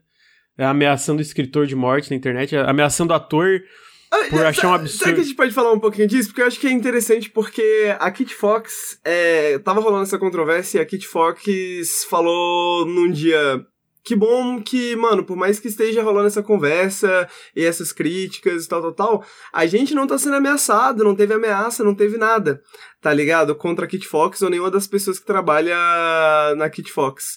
E aí, um dia depois, cara, um dia depois. Famosas últimas palavras. Pro, é, ah. Famosas últimas palavras na internet. Parece que a galera tomou como um desafio, entendeu? Ah, não tá tendo ameaça de morte, então vamos fazer ameaça de morte, entendeu? E. É, é, é, é engraçado pensar que dessa vez não é o Gamer Gator. Não é o Gamer Gator né? que tá o pessoal, ameaçando de morte. É, eu, eu até comentei, tipo é porque eu, eu entendi. O que, que aconteceu, gente? É que dentro desse jogo ele é uma visual novel, ele é. Boyfriend Dungeon dá pra entender que é sobre relacionamentos, tu pode é, é, ter relação com as armas que tu tem no jogo. E uma dessa, dessas pessoas eu não, eu não, eu não peguei direito, não, como eu não joguei, mas é uma pessoa extremamente tóxica, extremamente abusiva é, com, com, com o seu personagem. Que fica te stalkeando e tal. É. O Henrique tem um, um thread no Twitter de uma pessoa explicando. Que foi, foi o que, que surgiu é essa. Foi, foi, que foi o que surgiu essa treta, né? Tipo assim, a, a, a pessoa. A pessoa colocou no Twitter desse personagem Stalker, né? E que essa pessoa tem uh, traumas relacionados a Stalker e tal, tal, tal. E que, o, o, apesar do jogo ter um content warning, né? Um alerta de conteúdo, Uh, o, o alerta de conteúdo não era claro o suficiente, né? Porque o alerta e eles vão até mudar, né? E, e, é, tu não tinha, e tu não tinha como sair disso, né? Não tinha como tu, tu evitar. É, porque é uma parte da história. É uma parte ah. da história, né? Tipo assim, aí eu mandei pro Luiz porque eu lembrei das discussões que a gente tava tendo no final de semana de acessibilidade, né? Porque o cara falou assim, pô, podia, podia ter uma opção não, não de Não me lembro dessa discussão, não. É, não, também não, é, nunca aconteceu, foi mal, foi um sonho que eu tive. É, teve um, mas o cara queria que retirasse isso do jogo, né, ou que fosse um opt-out, né, que você pudesse opcionar, mas ele é o antagonista principal da história, né. Por, por, mais que o content warning não estivesse extremamente claro, e eu acho que é válido deixar mais claro, né? Porque tá falando que referencia questões de stalker, questões de abuso e perseguição e tal, tal, tal tudo bem, talvez não fosse claro o suficiente. Ah, eles vão até mudar, né? Eles falaram que vão botar, é, claro, deixar um. deixar um, um ah, é, acho justo, entendeu? Tipo assim, acho que tirar o, tirar o personagem é um pouco demais. Pedir que eu tire o personagem é um pouco demais. E ameaçar o ator de voz que fez a voz do personagem. Aí, mano, aí já perdeu as estribeiras, entendeu? Aí já perdeu um parafuso, o maluco já não tá legal, já, já o, o Todd tá vencido, não sei o que que aconteceu. E aí, essas pessoas foram ameaçadas, né? Tipo assim, quem tava puto com a com. É de tipo, postando no Twitter, ah, eu literalmente quero que os escritores desse jogo queimem no inferno. É tipo, ah, vai tomar no cu. É, porra, é, caralho, é tipo, vai tomar no é, cu. querendo ou não, né, no, é, é uma galera que. Né, supostamente desconstruída. Supostamente assim. desconstruída, tal, tal, tal, né? Papapá. Então, né, a gente complicada a internet, né? Complicada a internet. Não, o bizarro é que, tipo, é, o, esse lance da, dessa parte. Caralho, é, me porque... senti um pouco como central. Você sentiu um pouco como central agora, Lucas? não, não, não, não me senti, não me senti, não me senti, não me senti. Cruz credo, nada a ver. Mas é, o lance é que também, tipo, se não me engano, esse lance do, do, do Stalk e tal, desse abuso é porque te, teve alguém da equipe que teve uma experiência assim. E é isso, né? Tipo. Uma coisa é tu apresentar temas e, sei lá, ter, ter aquele jogo da Ubisoft que a gente comentou sobre, tipo, sabe, é, representar o, o, o, movimento lá como Black Lives Matter, tipo, sabe, de uma forma super escrota, que daí é uma, uma parada extremamente que tem que ser criticada e tem que ter esse tipo de, de, de mudança, né? Mas tu representar um personagem ruim, como ele sendo ruim dentro do jogo, um antagonista, é outra especialmente vindo de um time tão diverso como a Kid Fox, eles mostrando isso, uma, uma experiência de alguém da, da equipe, sabe? Entendeu? É, é, é cara, é, é, absurdo a resposta que tá tendo na internet. Não os diálogos, não necessariamente crítica em relação ao content warning em si, mas é, é, o extremo que isso chegou de, de digamos, sanitizar a experiência, assim. Né? É, por, por, isso que eu mandei pro Luiz em relação às discussões de acessibilidade, porque as relações de acessibilidade também começaram um pouco ao redor do Boyfriend Dungeon, né? Porque o, o, o, o uma das coisas que saiu de interessante do Boyfriend Dungeon é que você recebe mensagem de texto de apoio de um personagem chamado Mãe né? E eles colocaram que você pode mudar o nome desse personagem, né? Você não precisa ser mãe, né? Pode ser alguma coisa, porque você pode não querer ficar recebendo mensagens da sua mãe durante o jogo, né? E, e eu achei interessante, né? Eu achei que isso foi muito, muito interessante, mas parece que quando você dá, dá a mão, a galera quer o braço, né? Então, tipo assim, pô, se deu pra se tirou a mãe, por que que não tira tudo? Tá? Se não tirou isso, por que que você não pode tirar tudo que eu quero? Né? E aí, eu acho que existe a discussão de acessibilidade, mas ao mesmo tempo. É, eu achei engraçado essa discussão aparecer depois desse final de semana, porque em, nesse caso eu concordo com o Luiz, né? Integridade artística, nesse caso, eu acho que é um ponto. Não, mas é uma, é uma discussão, é, a, parte Não, parece que é o povo viu complexa. essa live que não é. existiu. É. Porque chegou ontem, meu irmão. Que isso, o negócio explodiu, aí tá continuando. Né? A gente causou um efeito borboleta bizarro. É, mas uh, ele saiu, eu quero jogar, eu pretendo jogar em live, talvez, porque ele, ele é basicamente essa mistura de Dungeon Crawler com roguelike, com essa parte é, de dating simulator.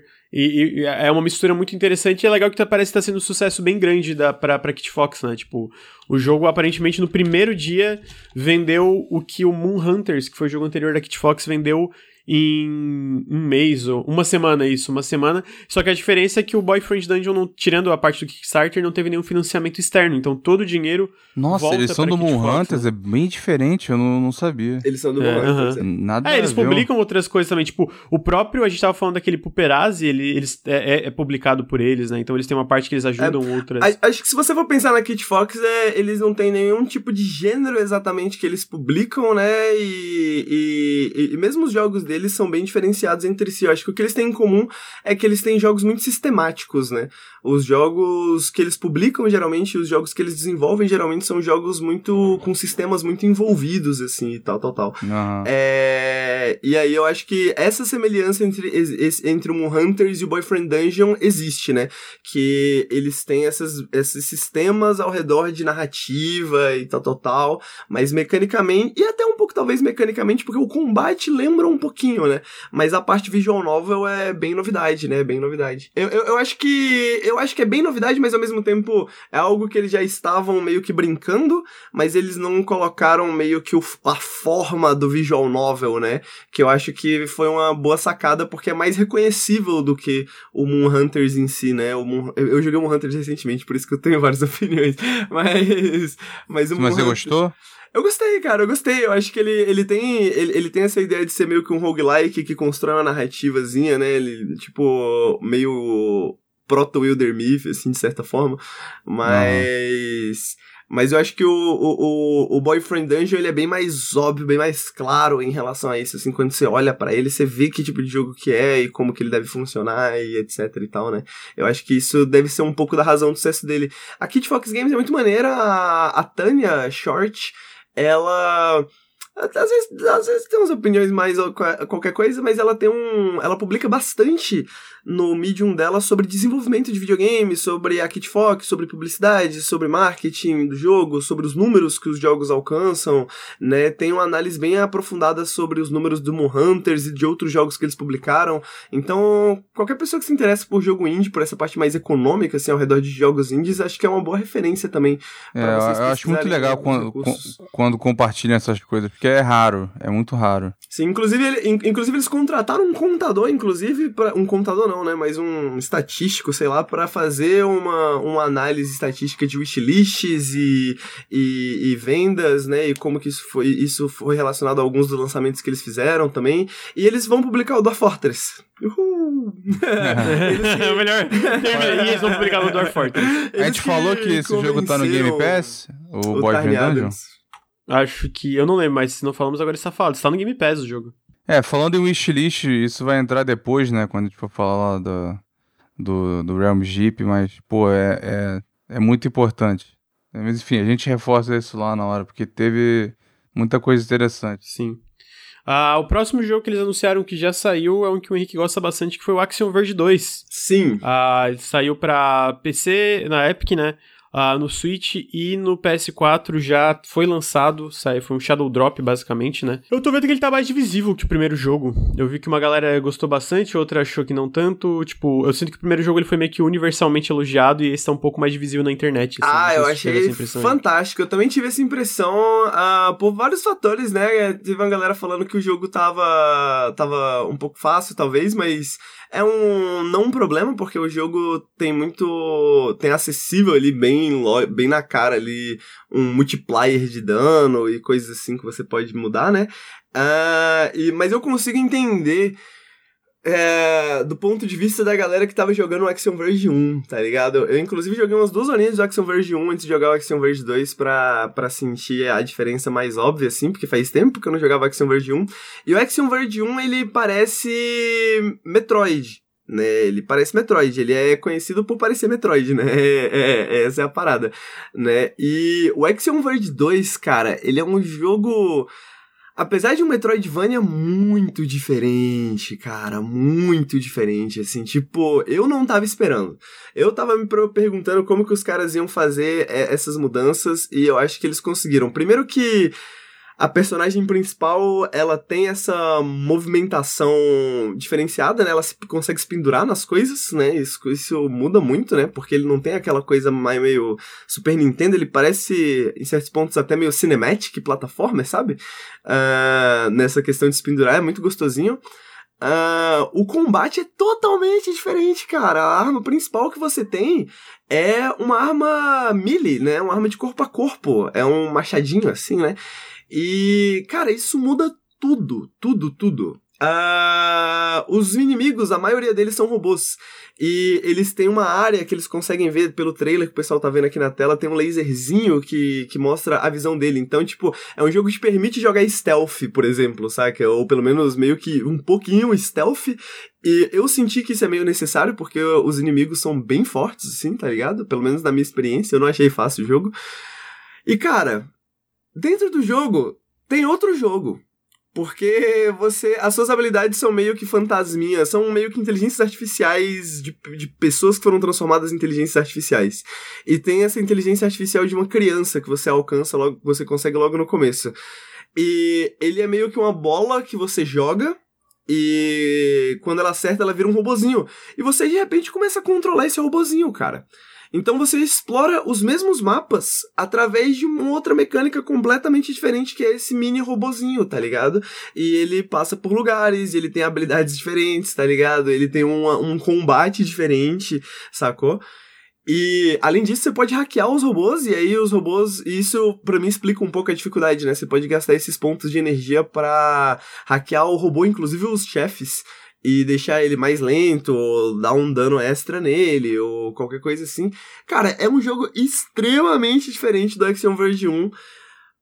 E eu tô adorando, cara. Tá muito bom. Tá muito bom mesmo, assim. Tipo, eu não tenho. Eu não eu, eu tenho. Ah, eu joguei umas duas horinhas só, não joguei muito, mas eu, até então eu tenho zero críticas, sério. Zero críticas. Então tá aí o periscópio do Action Verge 2. É... Vamos dar um contexto aqui que o Henrique odeia Hollow Knight. O Henrique não deu Hollow Knight. eu não odeio Hollow Knight, mas eu prefiro o Action Verge, assim, o Action Verge 1 ao, ao Hollow Knight, assim. Eu vi, só eu... fala merda também, né? É difícil. mas o Action Verge 1 é Eu vi um que você tava jogando Dead Cells recentemente. O que, tu achou dele? O grande eu não gosto. Ah, eu, eu tenho uns 40 horas de Dead Cells já. Eu tô meio que rejogando, assim. É, eu entendo porque o grande eu não gosto, honestamente, sabe? Tipo, Dead Cells é um jogo que eu jogo e aí ele me faz querer jogar ele, mas chega um ponto que eu falo, o que, que eu tô fazendo com a minha vida? sabe? Por que, eu estou jogando isso, sabe? Eu entendo porque que algumas pessoas viciam pra caralho em Dead Cells, jogam muito, mas para mim ele é um jogo meio... Ah, ele... Eu não, eu não sei, mas... ele é tipo isso, sacou? Ele tem um loop bem feito mas ele não tem muita substância, sabe? Então, tipo, ele te vicia um pouco ali naquele loop ali, mas eu sinto que falta falta um pouco para ele, assim. Caído, caído, eu caído. Acho um pouco caído. Mas eu tenho 40 horas de Dead Cells, então sei lá, né? Vai, vai saber. então é isso aí, tá? Axiom Verge 2. Ah, eles mostraram depois o Shovel Knight Pocket Dungeon. É um spin-off do Shovel Knight, onde é basicamente um dungeon crawler junto com aqueles é, como é que é? Sabe o jogo de, de, fazer o. É, Match Tree, isso, Match Tree, onde tu tem que juntar, tipo, três coisinhas da mesma cor, assim. É uma, uma, uma junção bem, bem diferente, mas eu confio muito no Yacht Club. Shovel Knight é incrível. Eu não sei se vocês hoje jogaram Shovel Knight. Mano, Shovel Knight é, é incrível. Shovel é Knight muito é bom. muito bom, velho. Shovel Knight merece todos os elogios. É, eu quero jogar, eu pretendo jogar as campanhas do Plague Knight, do King Knight e do é, ele Caralho. teve muito mais conteúdo novo, né? Esse eu não, eu não, eu não vi essas paradas é, novas. É, não, foi tipo assim, é basicamente três jogos novos de graças que eles lançaram. É, tipo, é. foi absurdo, assim, o, o que, que saiu dentro do Treasure Trove. Eu quero jogar em live, porque o Shovel Knight normal eu zerei, achei muito foda, quero zerar zerar ele, é, esse negócio em live. Tô curioso por esse. Tipo assim, olhando à primeira vista, não é o tipo de jogo que eu sou tão, tão chegado a jogar, sabe? O Pocket, Pocket Dungeon. Mas a Shovel Knight é publicado pela, pela, pela é, Yacht Club, então é tipo, cara, ok, eu boto fé. E eu achei a pixel art bem bonitinha. Acho que é uma pixel art bem, bem charmosinha, sabe? Não, muito então... bem feita a pixel art, mas é, o, estilo, muito... o estilo não enche muito meus olhos, né? Mas, né, se algum de vocês sair rasgando cedo, eu dou uma olhada. É, eu tô, tô curioso. Vai sair final do ano. Porque tem muito jogo. Sai final do ano. Eu, eu vi que tá pra Switch PC, eu não tenho certeza das outras plataformas agora. Não peguei, confesso que não peguei essa informação. Ele parece bem insano, né? Parece bem insano. Parece. É, é, porque alguma. Apesar do Match 3, tipo. Se você não viu o trailer, dá uma olhada, né? Porque, tipo, é, é Match 3, mas é esquisito, né? É um match tree meio dungeon crawler, né? É, isso que é meio roguelike, assim, né? Ele parece que é, fica mais frenético, né? Tal. É, porque parece que tem habilidades que são... Tipo, parece que o match tree, né? Ó, parece que você tem um personagem que se move nesse quadrado, né? E aí tem esses uhum. itens que caem do céu. Por exemplo, poções. E aí você faz o match tree com o personagem. Você ataca as poções e, e ativa esse, esse combo, né? E aí você consegue a poção ou os ataques, alguma coisa assim, né? Então parece meio uma combinação desse, como o Lucas falou, desse dungeon crawler meio meio meio é, pode ter uma profundidade que não né? tá explícita aí, né? É, é, é, é, eu acho que ele tem uma profundidade não explícita aí, com certeza. Porque eu, eu, eu não duvido mais, cara. Eu lembro quando anunciaram o, o Loop Hero e teve um café depois, a gente não deu muita bola para ele, né? E depois acabou, todo, todo mundo, né, nós três ficávamos gostando muito. Então, é, mesmo quando não parece ser muito, né, o, o estilo que eu curto, agora tá, é difícil duvidar. Ainda mais quando tem, tem sinais positivos assim, né? Tipo, Loop Hero não é que ele parecia ruim, né? Mas a gente olhou assim e não nada nada encheu os olhos. É porque Mas... eu acho, esses jogos mais sistemáticos é difícil de mostrar, às vezes, num trailer, né? É então, difícil. O Loop Hero, inclusive. assim, um pouco. O Loop Hero não tem um trailer bom. Eu acho que tem. Eu, eu, eu, eu, vou, eu vou ser. Eu, eu, vou falar que desde o primeiro trailer eu o falei trailer que o de lançamento só tem citação de review eu e fa... mostra a música. Ah, mas daí é porque no trailer de lançamento eles já tinham, sei, tipo, mas... já tinham vendido o jogo, né? Eu falei, eu falei que o jogo ia ser bom desde o começo. O Luiz falou que foi nós três. Eu gostei do jogo desde o começo. Então, eu só queria deixar isso claro. Mas eu acho que é, é, eu, eu, entendo quando as pessoas olham pelo, pro trailer de Loop Hero ou pro trailer. Não, eu não, eu não lembro quem tava quando foi, foi anunciado, tá? Eu e grande a gente meio que. Mas o, o Loop Hero, desde o primeiro momento, assim, tipo, eu falei, tudo bem, não dá para entender o que, que vai ser, tá ligado? Mas parece ter sistemas interessantes aqui em funcionamento. Eu acho que é o máximo que dá para ter com esse tipo de jogo, né? Se vai ser bom, não sei, mas eu acho que tem sistemas interessantes e meio complexos rolando aqui no, nesse trailer, né? É, então esse é, é Shovel Knight Pocket Dungeon. Uh, o próximo jogo que eles mostraram foi uh, Islander Console Edition. Esse jogo já saiu, ninguém liga. Cara, não, esse jogo é muito bem avaliado no Steam. Esse eu tenho é curiosidade, porque eu não sou super fã de City Builder, mas tenho curiosidade por causa das avaliações. Ele é tipo 90 porrada positivo, alguma coisa assim no, no... É, a galera curte. Ele é mais simplesinho dentro do, do, do estilo de City Builder. Mas a, a galera que joga fala muito bem mesmo dele. É um jogo muito bom, mano. É um jogo muito bom. Ele é mais, ele é mais simplesinho mesmo. Ele, o foco dele é isso, né? Ser um jogo mais contido, você pode jogar ele mais, mais tranquilo, mais, é mais pra relaxar. tal, tal, tal. Mas, é exatamente, mais relaxante. É um jogo muito bom. Entendi. Mas, assim, eu acho que ele. Mas eu só eu gosto desse tipo de jogo, né? Eu acho que ele é simples demais um Hum, pouco, sabe? Então ele me cansou meio rápido.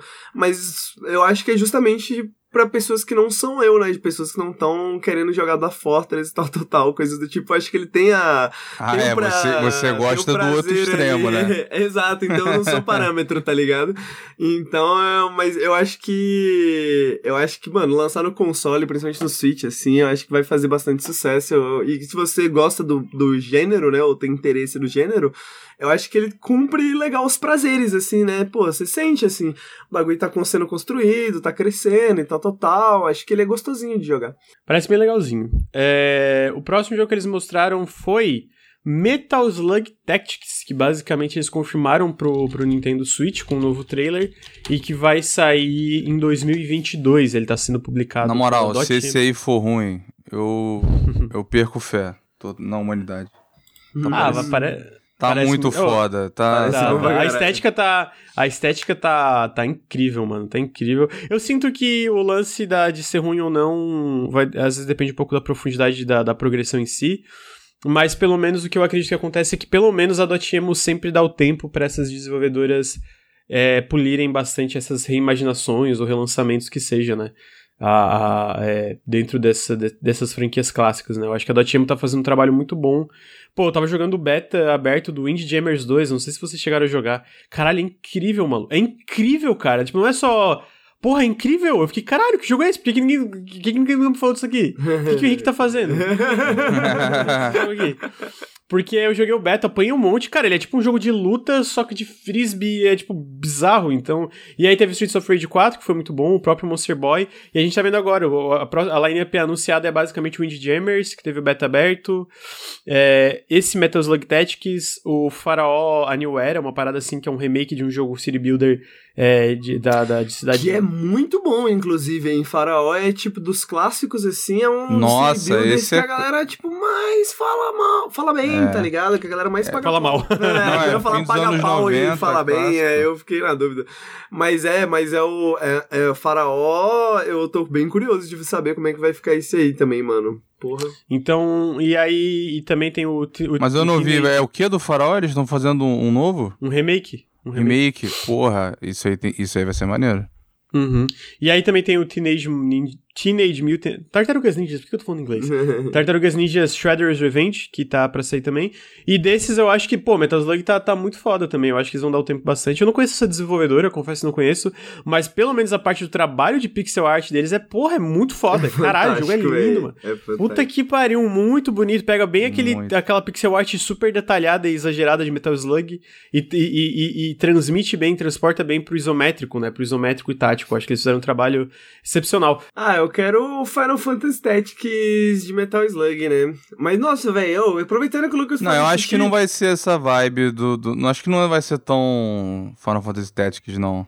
Ah, podia, por que não? Eu acho que. eu não sei. Ele, ele, ele Não, parece. pa- ele parece mais o, o, o Gears of Wars, tá ligado? De certa forma, assim, no sentido o de. Gears.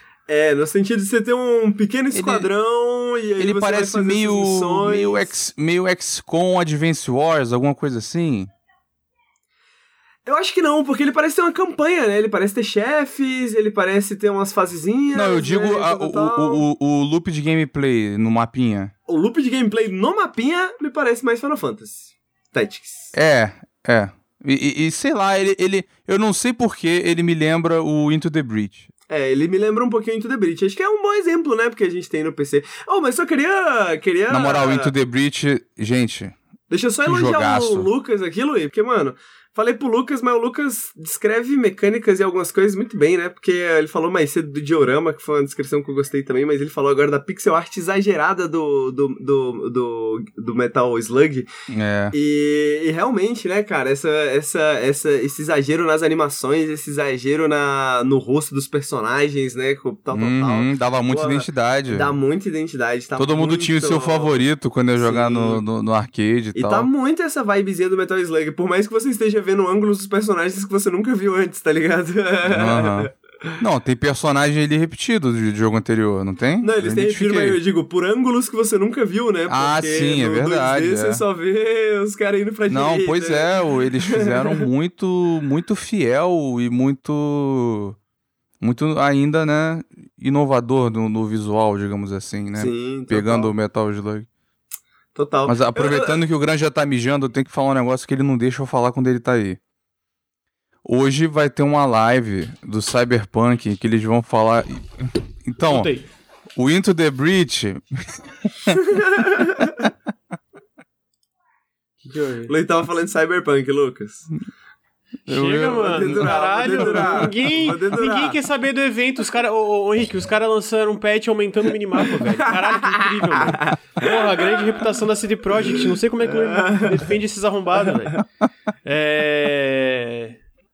Caralho, minimapa e. e, e, e- carro melhor lá.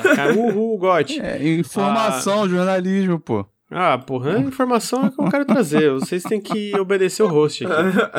Ah, o próximo jogo que eles mostraram foi Tetris Effect Connected, que vai sair dia 8 de outubro pro City.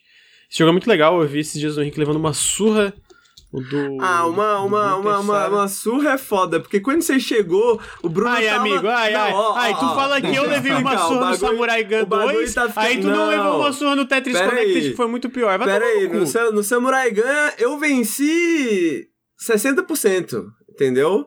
No, co- contra o Bruno, eu, eu, eu perdi 80, mas eu venci as 20, é que você não viu as 20. Quando o Lucas chegou, o Bruno já tava aquecido, entendeu? O Bruno Você já tinha se 20. conectado com o passado dele. É, teve uma hora ali que eu ganhei umas duas, três, assim. Você sabia falou, que existe um, um- Ai, um estudo. Henrique? Existe um estudo que fizeram com ratos, com um jogo, né, uma competição entre os ratos, e que eles descobriram que tem uma porcentagem mínima que a pessoa está disposta a aceitar de derrota e continuar jogando. É, Então que é pra, pra pessoa continuar, ela tem que ganhar pelo menos uns 30% das vezes. Eu não ganhei 30%, mas eu Então, continuei lutando. então é que improvável que, rato. você continue com o Bruno, mas você pode eu sou perseverar. melhor que um rato. Eu sou melhor que Você um é um rato. É, eu, eu, tô achando, eu tô adorando a comparação fé. com rato. O rato. eu, vou, eu sou melhor que um rato. Eu só ganhei. Eu devo ter ganhado 20%, mas é porque, tipo, quanto mais eu jogava com o Bruno, mais ele ficava bom, tá ligado? Aí mais eu perdi. Aí depois no final, realmente, mano, acabou, tá ligado? Tomei uma surra desmoralizante. No começo ainda tava assim. Pau a pau, assim, tava parelho. Aí depois não deu mais. Depois o Bruno O chat falou, não tá "Vou acabar com concordando, ele." não. Ah, chat, qual foi? Vocês não assistiram desde o começo, aí é foda, aí é foda. Quem tava lá desde o começo viu. Mas então teve o Tetris Effect Connected, que inclusive tá no Game Pass, eu tenho quase certeza que ainda tá no Game Pass. E o jogo final que eles mostraram foi o Eastward com uma data de lançamento. Nossa senhora, hein? Esse jogo parece bom, cara. Meu Parece, Deus, parece muito cara. bom. Eu fiquei surpreso Já que tava a... bom na demo, vocês jogaram, né? Então, aí que tá. Eu achei a demo bem legal, mas eu tenho medo, porque tu vê o, o, o, o, o post no blog da, da Chucklefish sobre o jogo, aparentemente ele tem perto de 30 horas de jogo, ele é bem grande, né? E Nossa. aí eu fico, eu fico receoso porque, apesar da demo ser legal, tem que ser mais que aquilo ali de bater É. no inimigo com a panelinha, né? Ve- Vezes 30 é foda aquilo É, ali. entendeu? É, é minha preocupação, mas eu vou, eu, vou, eu vou dar o benefício da dúvida porque parece bem legal. O trailer parece ter bastante variedade. Pô, a, a- eu sinto que é o tipo de jogo que tu olha a estética dele e tu já quer conhecer mais do mundo do jogo, né? Tipo, pelo visual e tal. Então eu tô bem curioso. A trilha sonora parece muito boa pelos trailers também. Eu preciso fazer a Pare- comparação necessária com o Earthbound, né? Porque o, Aham, o- lembro, o design de personagens, principalmente, eu não sei. é, A, a cidade um pouco, mas acho que mais o design dos personagens, né? Lembra bastante Earthbound, né? Esses personagens meio Mas a demo- magrinhos, assim, alto. Não, não lembrava muito, não, você achou? É, eu não acho que os cenários parecem tanto, acho que é mais o, o- os personagens mesmo, o design deles, assim, que lembra muito os, o, o, o, o, Ear- o Earthbound, o, o Earthbound, mas ele também nem é, apesar de ele ser um RPG, ele não é um RPG de turno, né? Uhum. É, basicamente, e aí esse aí tu controla é, o, é, o carinha ali. Eu não sei o nome dos personagens, é um. É esse cara mais velho e essa menina. E aí tu pode. Tem até a parte de tu de alternar entre o controle deles, né? Tipo, pegar um, aí abrir um caminho pra ele avançar aqui. Então parece bem interessante. No trailer a gente já vê muita variedade, várias boss fights. Cara, o visual muito lindo. É, então eu tô, tô bem curioso. Pô, setembro já. É, não, tá e uma intensidade e uma vibe que não tinha nos outros trailers. Tem umas partes ali meio. Não diria sinistro, né? Mas um negócio mais dark do que tinha sido mostrado antes no, no- do- nesse Uhum. Então tá aí, é, o, vai sair dia 16, 17, 16, 16 de setembro, já dá pra dar pre-order, vai sair pra PC e Switch inicialmente. E tô bem curioso, tô bem curioso para ver, eu acho que tem bastante potencial. A Tia, Tia publicou outro jogo que eu acho bem legal também em relação a, tipo, nessa vibe pixel art, que é o Inmost, que inclusive é um jogo russo, se eu não me engano.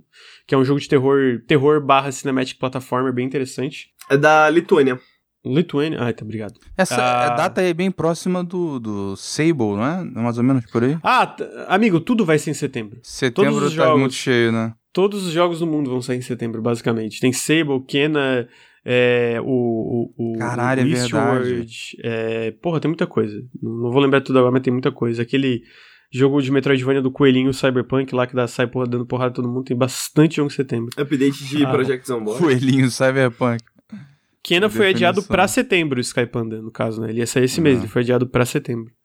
É, então, tá aí. Aí, o teu... O teu... A expansão do Outer Wilds também, não é?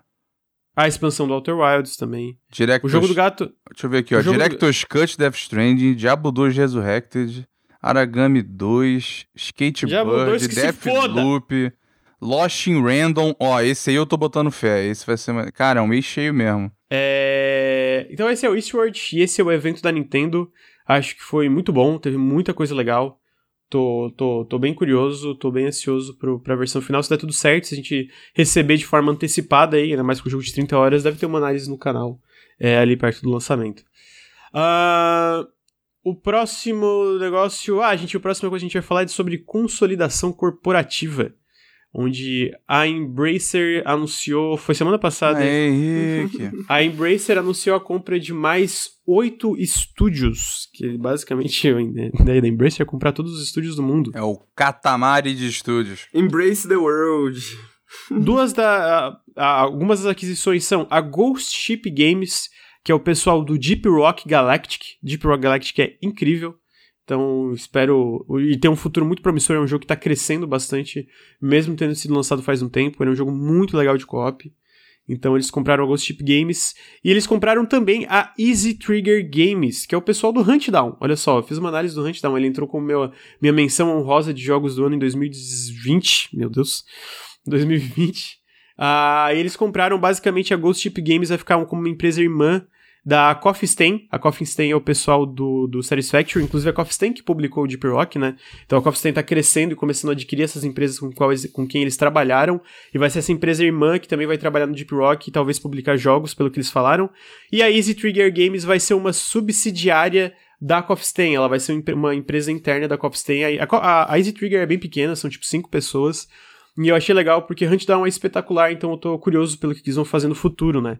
Então, a, dentro da PR, eles posicionam agora a Coffee Stain para além de uma desenvolvedora de jogos de sucesso como Satisfactory e o Goat Simulator, eles posicionam a Stain como uma indie publisher, que eles chamam, né? Não é uma indie publisher exatamente porque eles têm o apoio da Embracer, mas no sentido de se focar nesses jogos menores, é, é, é, é empresas menores, como o próprio Valheim, que foi publicado pela Coffee Coffee Stain e é de uma desenvolvedora de, pelo menos na época que saiu, umas 5 pessoas também. Então eles estão posicionando a Coffee Stain como essa é, distribuidora de jogos independentes que está crescendo. Eles também estão publicando é, o Midnight Ghost Hunt, que é um jogo de PVP de caça-fantasma. Estão publicando aquele Songs of Conquest, que parece maravilhoso, que é um jogo... Nossa! É basicamente um sucessor espiritual de Heroes of Might and Magic. Esse parece muito foda. Então teve essas aquisições. Outras aquisições, eu vou deixar uma outra que foi a maior também por último pra gente já fazer um link com Realms Deep, mas eles compraram a Force Field, que é uma empresa de VR que vai ficar para Core, Core Media, uh, e compraram a Digi, Digix Art, que é o, os desenvolvedores da Road 96 que saiu agora. Eles compraram eles pra. E eu não vi para onde eles foram, mas acho que foi pra Core Media também. Core Media, eu vou chamar, pro Luir ficar puto. Uh, é, compraram a Crazy a Crazy Labs, que vai se combinar com a Deca Games para criar uma nova subdivisão focada em mobile.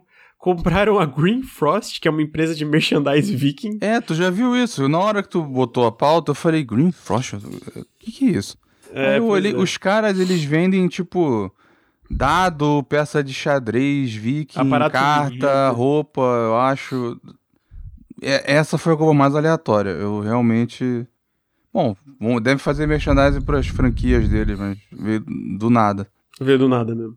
Ah, e aí, eu acho que a, a talvez a, a, mais interessante aqui, que daí a gente pode linkar com o Realms Deep, que teve esse final de semana, foi a 3D Realms e a Sleepgate Ironworks, que é o pessoal. A 3D Realms é os criadores originais de Duke mas basicamente é, eles estão desenvolvendo jogos como Graven, Core Decay, ou, ou desenvolvendo ou publicando, né, em parceria. Core Decay e outras coisas. É, na Realms Deep, agora que eu vou depois trazer alguns destaques do evento que teve a 3D Realms, eles falaram que estão com mais ou menos 12 projetos em desenvolvimento simultaneamente, seja internos ou publicando, né, junto com a Sleepgate, Sleepgate Ironworks. E aí a 3D Realms vai virar uma subdivisão da Saber Interactive, que a Saber já tem também é, o pessoal do metrô e etc, né.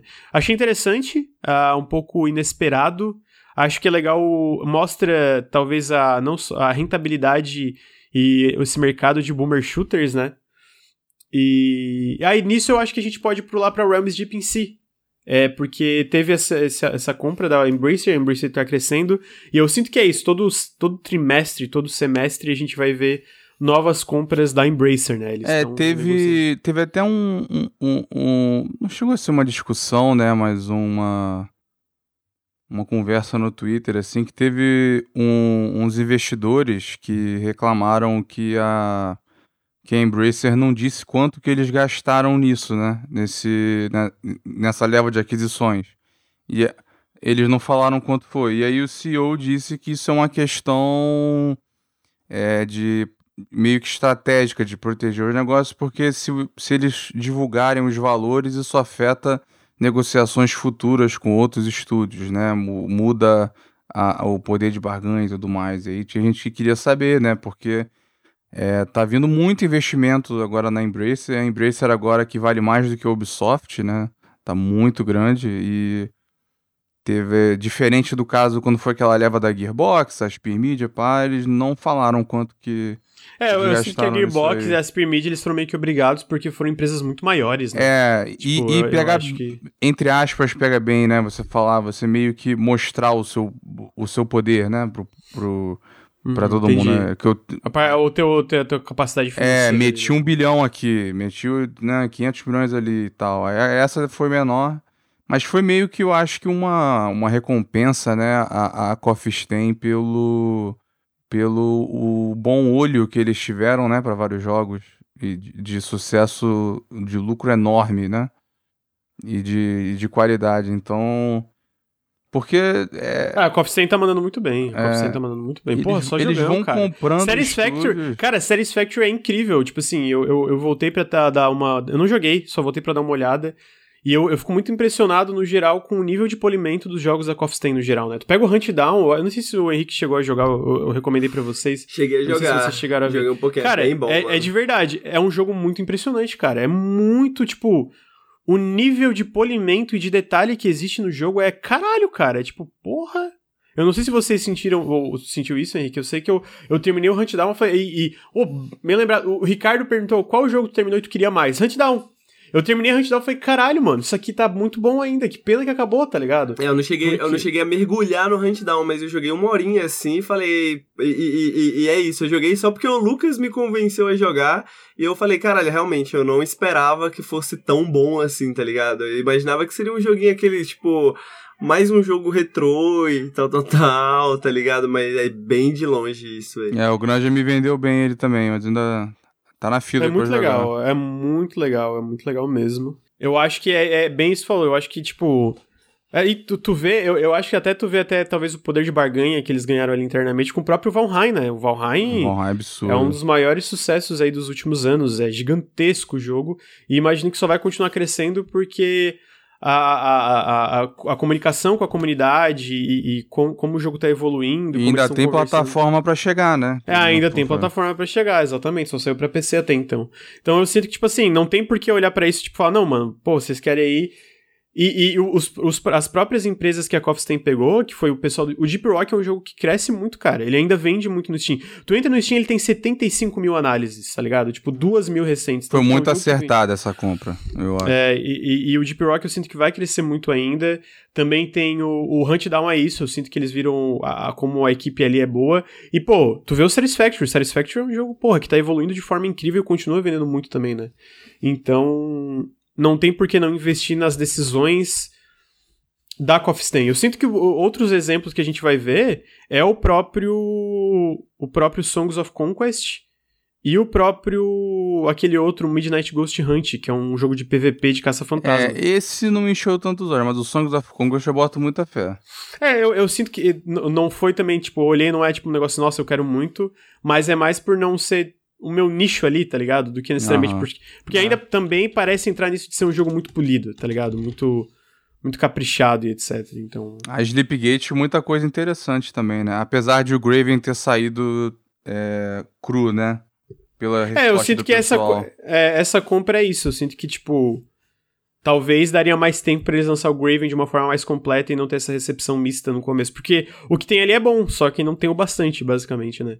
E então eu tô curioso para ver como isso vai influenciar nos projetos da 3D Realms da Sleepgate, nessa compra, basicamente. É, eles também fizeram o Wrath, né? E o. Estão fazendo uns remasters. Eu sei que eles estão fazendo do Sim e do Kingpin, que é um jogo obscuro que era da Interplay, FPS que eles estão pegando para fazer aí. Tem o Core Decay também é deles, não é? É, tá sendo co-desenvolvido. Eu acho que é. o Ref não é deles, não, Luir. O Ref. O Ref... Ele tá num bundle, mas o Ref é de outra empresa, é da One Sea Entertainment junto ah, com o sim. É outro ah, é.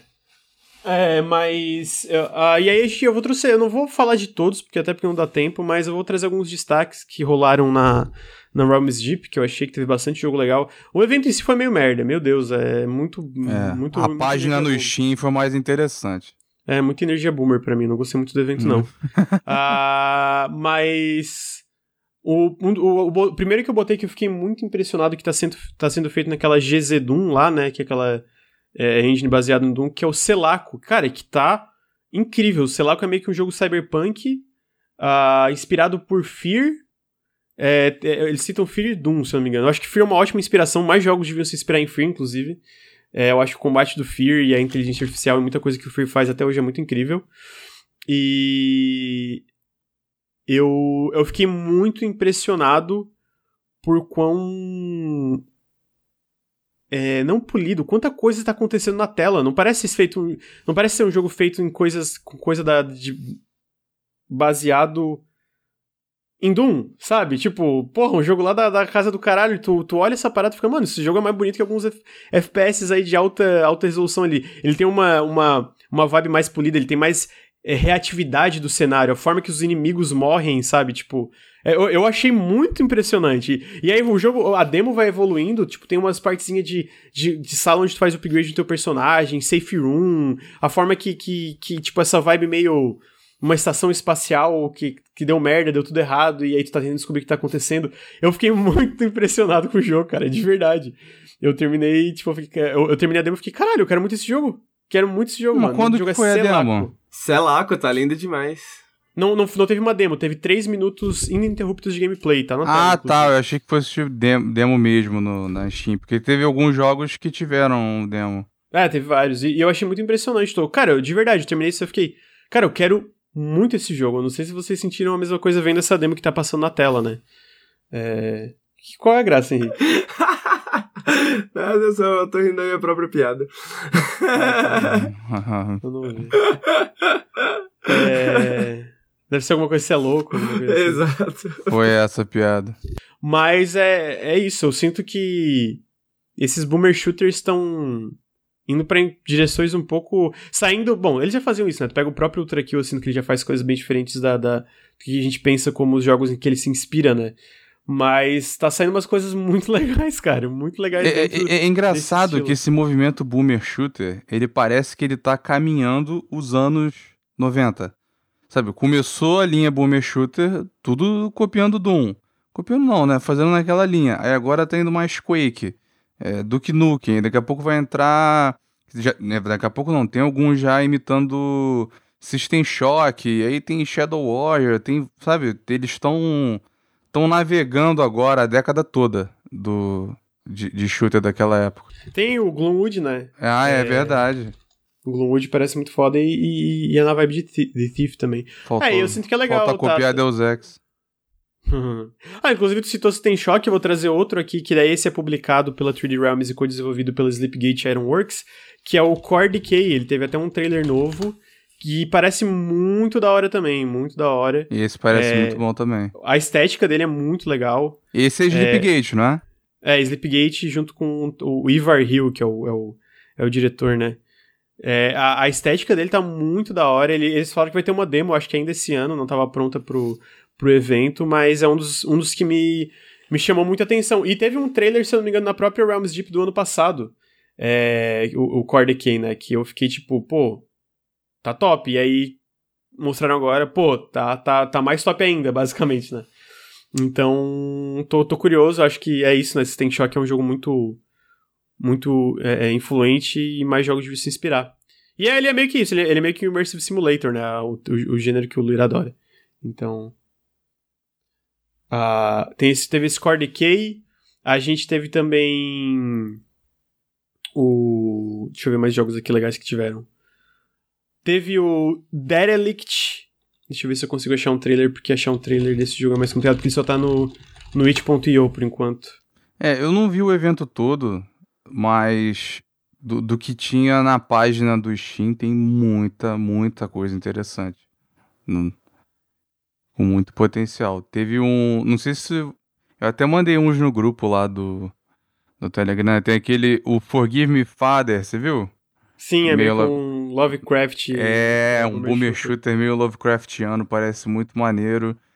Tava o Severed Steel, que é um jogo com. Ele tem um demo muito curto assim e tal, mas é um que já tava na- no último Steam Fest, que é um, um com um FPS com bullet time, muito divertido a gameplay.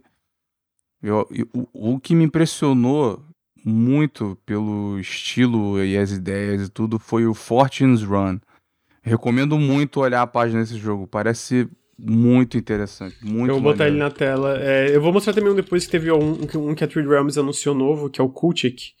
É, que parece bem da hora também, mas esse Fortune Zone parece muito da hora. Ele, ele pega uma vibe É. meio. Tipo, não é só a parte boomer shooter, ele tem uma parte meio de RPG também, né? É. É, eu, eu sinto. O, pelo- o, o Cult, que. A paleta de cores dele eu achei meio estranho. Tipo, ficou meio. meio confuso visualmente. Pra mim, pelo menos. Mas talvez jogando eu costume. Hum, Tem uma demo, o cara testar É, ela Tá, eventualmente. tem, tem vários desses que tem demo. O Cult que ele ainda tá com a demo na Steam. O, teve o, o Peripeteia, que tá com a campanha no, no Kickstarter. Que é, que inspirado é- em Deus Ex. Deus é. Ex anime. É, inspirado em jogos da né, Looking Glass Iron Storm. Tá com demo, tá com a campanha no Kickstarter. Feito por um time pequeno, então, né? Pelas A, inspirações. a- a parte, a parte que nesse Fortune Zone que ele pega a katana e começa a refletir as balas é muito da hora. É muito maneiro. E, e esse Fortune Zone eu achei a estética muito legal também da, do, do jogo. Tipo, é, dentro dessa, dessa level, eu acho que é um que tem uma das estéticas mais diferenciadas. Ou, Uhum. eles, eles mostraram outras coisas fora Boomer Shooter. Tem um que eu queria mostrar, que é o Scald Against the Black Bonito, hein? Priority. Tem uma demo dele. Tem, tem. É, pô, eu achei. Ah, o muito- RPG? É, isso, é um RPG. Eu achei muito irado, cara. Deixa eu ver se eu acho o trailer. Parece muito maneiro. Eu. Tô vou baixar a demo aqui. É, é, um, é, é uma, é uma pixel art bem daqueles RPGs clássicos de PC, assim, sabe? É bem. A parte que tu, tu dia, dialoga. Gold Box e tal. Uhum. É, eu vi que saiu do Red Templar. Inclusive, a gente recebeu. Eu pretendo fazer uma live dele, do, do, do Red Templar, que parece bem da hora, sem Early Access, né? É maneiro, mano. É, teve muita coisa, cara, que eu acho interessante. Eu sinto que a gente tá vendo esses eventos de nichos diferentes pra tentar destacar, né? Tipo, ah, cara, a gente tem essa, essa vibe aqui, vamos, vamos fazer um evento. Aí tem esse evento de jogo de pla- plataforma 3D no final do mês. E eu acho interessante, porque no fim eu sinto que esses jogos que talvez ficariam enterrados ganham um destaque maior, né? Eu lembro que a gente tava tendo uma discussão sobre o quão bom é esses eventos, tipo, do, é, da, da época ali do, do, do, do Summer Games Fest, da E3. Pô, tem muito trailer, muita coisa. Será que os indies são, são beneficiados com isso? E a gente viu muito gente falando que sim, eles são beneficiados com isso, sabe? Porque eles falam, cara, basicamente a gente recebe uma, uma onda gigantesca de wishlist é, que isso se traduz em vendas e um destaque maior depois, né? Tipo, universalmente os desenvolvedores falaram, tipo, que esses eventos no geral são muito positivos é, é, pro marketing do jogo em si, né? Então eu acho interessante esses eventos nichados, né? Voltados pra outros jogos e tal. Teve muita coisa legal, teve um Compound Fracture, que é basicamente um. Um Dino Crisis, assim. É, que teve. E eu acho que esse pega uma aquela estética PS1 muito bem. Eu sinto que esse, em vez de ir pra, pra vibe Doom, ele vai bem vai pra vibe PS1, né? Diferente de, de, de, outros jogos que é mais na vibe de jogos clássicos de PC. Eu acho que ele pega muito bem. A estética desse Compound Fracture tá muito da hora, cara. Eu adorei essa. Eu gosto muito dessa estética de PSX, né? Então. Ainda mais na estética PSX junto com, com dinossauros, basicamente. Que é um. Sinto que é um jogo. Um tipo de criatura mal representada em videogames. Devia ter mais jogos de dinossauro. Isso lembra muito Jurassic Park 3, esse jogo. O, o filme? É, o cenário, porque no Jurassic Park 3 eles estão no. no... no na, na, estação abandonada. É, abandonado, com o lugar já meio consumido pela natureza e tal. Pelo menos no, no, em alguns trechos que mostrou aí. Parece bem legal. Teve mais um jogo que eu queria. Teve mais alguns que eu queria. Eu queria... Botaram co-op em Prodeus e o trailer de co-op foi incrível. Eu quero jogar isso em co-op em live. É, quer ver? Prodeus Cop Trailer. Achei, porra, achei muito foda. Prodeus, pra quem não sabe, é um jogo que tá em acesso antecipado. Ele tem no Steam também, mas ele tá em acesso antecipado. Ele tá no Game Pass.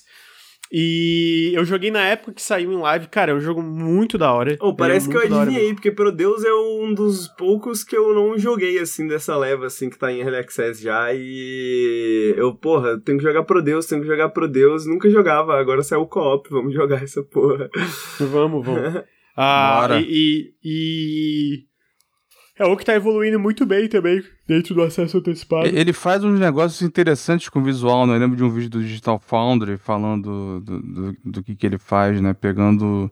É, é, parece que eles começaram com modelos 3D e foram é, fazendo esse negócio pixelado, não foi? Algo assim? Pior que daí eu, eu, eu ele, que... É, ele tem um visual bem distinto dos outros. Apesar de ser. É, ter, ter esse aspecto boomer shooter Uhum. Concordo, ele realmente com, se destaca, com né? sprites e ainda tem um 3D detalhado e tal, é maneiro. Falando em visual bom, eu não sei se tu viu esse, o Sprawl tava na, na página do Steam, esse é mais mais cyberpunk, assim, sci-fi, tá, ele, esse tá bem bonito. Qual jogo? Qual jogo? Sprawl. Esse eu, esse eu confesso que eu não vi. É, ele apareceu no Rams Deep? Eu, eu não, eu não, ele tava, então, eu vi mais, eu fiquei, é, eu fiquei fuçando a página que tinha no, na, na Steam. Eu não vi o. Eu não sei o que que tava no evento, eu não vi tudo. Mas a página ainda tá no ar, inclusive. Eu vou botar aqui no chat. É, eu vou mandar esse sprawl aqui também. No... Esse parece interessante.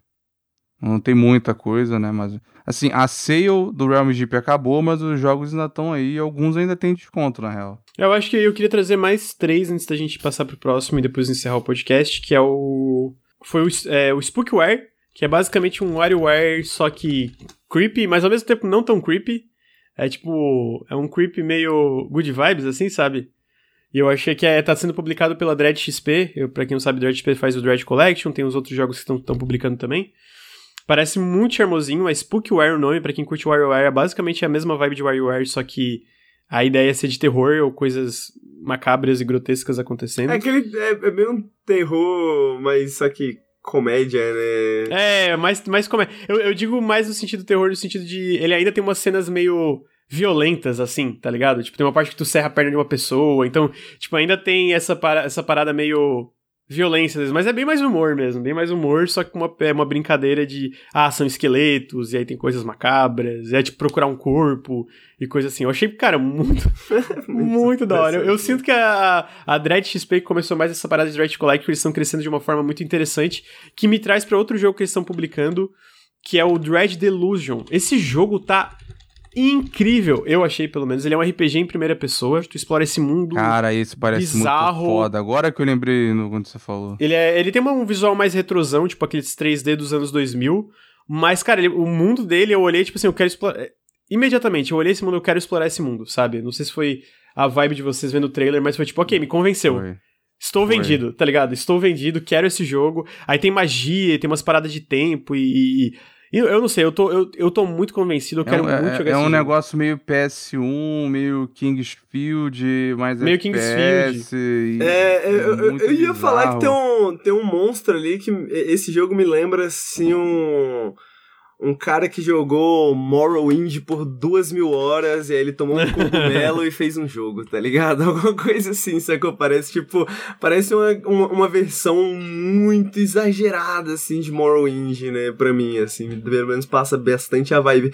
E tem um monstro que aparece que parece o o, aquele meio de transporte do Morrowind, né? Então, tem uns cogumelos Sim, o insetão, né? É, tem uns cogumelão, né? Tem umas pegadas assim. Então, a gente teve do Edge Illusion, teve também um que parece muito legal, que é o Blood West, que é basicamente, esse é mais boomer shooter, mas não é da Dirt XP, ainda tem mais um da Dirt XP que eu quero falar e a gente disser, que é basicamente um, é um boomer shooter meio velho oeste amaldiçoado, tá ligado? Que, pessoalmente, eu gosto muito da temática de velho oeste com monstros sabe? Tipo, uhum. Velho Oeste, monstros e criaturas e, e, e, coisas místicas acontecendo.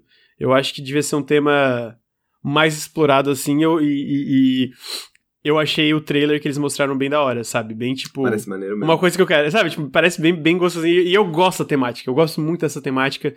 E eu acho que um boomer shooter dentro dessa temática é uma coisa que eu quero jogar muito, tá ligado? E, e pô, na moral, eu achei a estética da hora e eu acho que parece muito gostosinho de jogar. O fio, tu, tu vê a reação do, dos inimigos pros tiros, parece da hora, sabe? É, ele me lembra, me lembra aquele Call of Juarez, que era muito... Sei, verdade. Nossa, Só que com monstros. Então teve esse Blood West, e aí para finalizar os jogos da, da Remedy teve bem mais, mas não vai dar para cobrir todos. Queria trazer um que foi o The Friendly, é, My Friendly Neighborhood, que é basicamente um jogo. Ele, ele é, é, de tiro. É, de, de, no sentido boomer shooter, no sentido de tipo, é terror, mas ao mesmo tempo é meter bala em. Sabe.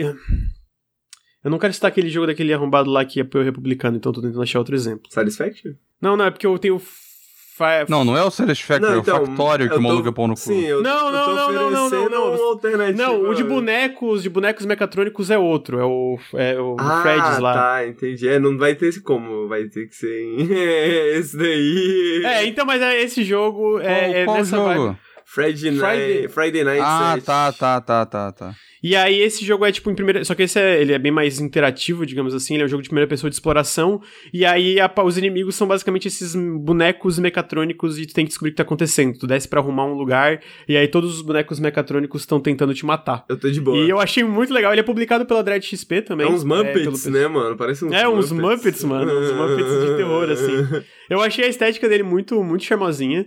E também é publicado pela, pela Dread XP. E é isso que eu tô falando. Eu sinto que esses jogos, os próximos jogos da, da Dread XP, fora própria, as próprias coletâneas, né? Os Dread, Dread XP Collection e tal, eu tô, eu tô bem interessado e eu acho que estão crescendo de uma forma interessante, sabe? Eles estão indo para direções interessantes que pega bem essa, essa identidade que eles criaram de jogos não necessariamente assustadores, porque o Spookware não é assustador, mas meio creepy, assim, mas tipo, sabe, meio Ok, a gente ainda vai pra uma direção, tipo, meio, às vezes, gore, grotesco e coisas bizarras.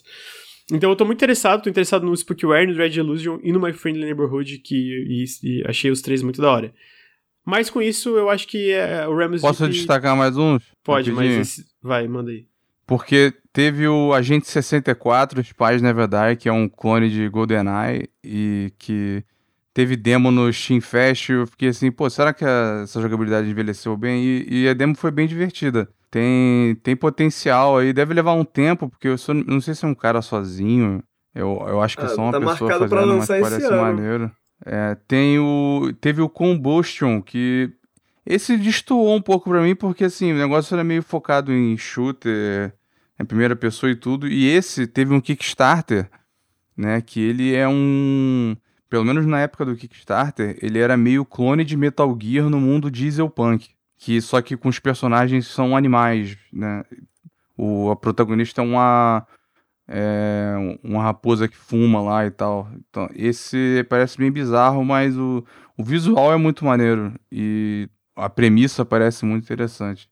Mas é, tem mais algum? É, teve, teve mais alguns que eu, eu não sei se estavam no evento, né? Porque por exemplo, o, na página do Steam tem o Death Trash, que, né, o, já, todo mundo aí já.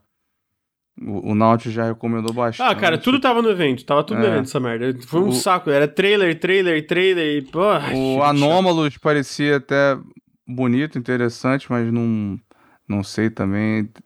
Alguns misturaram, mas o, o outro que parecia legal era o Ankara, que é num negócio mais é, sudeste asiático, assim, a estética. Não sei se vocês viram. Não vi esse. Com melee, feitiço e tal, dentro de, um, de, um, de umas dungeons assim. E teve um que eu achei que o Henrique fosse falar. Que o nome do jogo é Fida Put Samurai.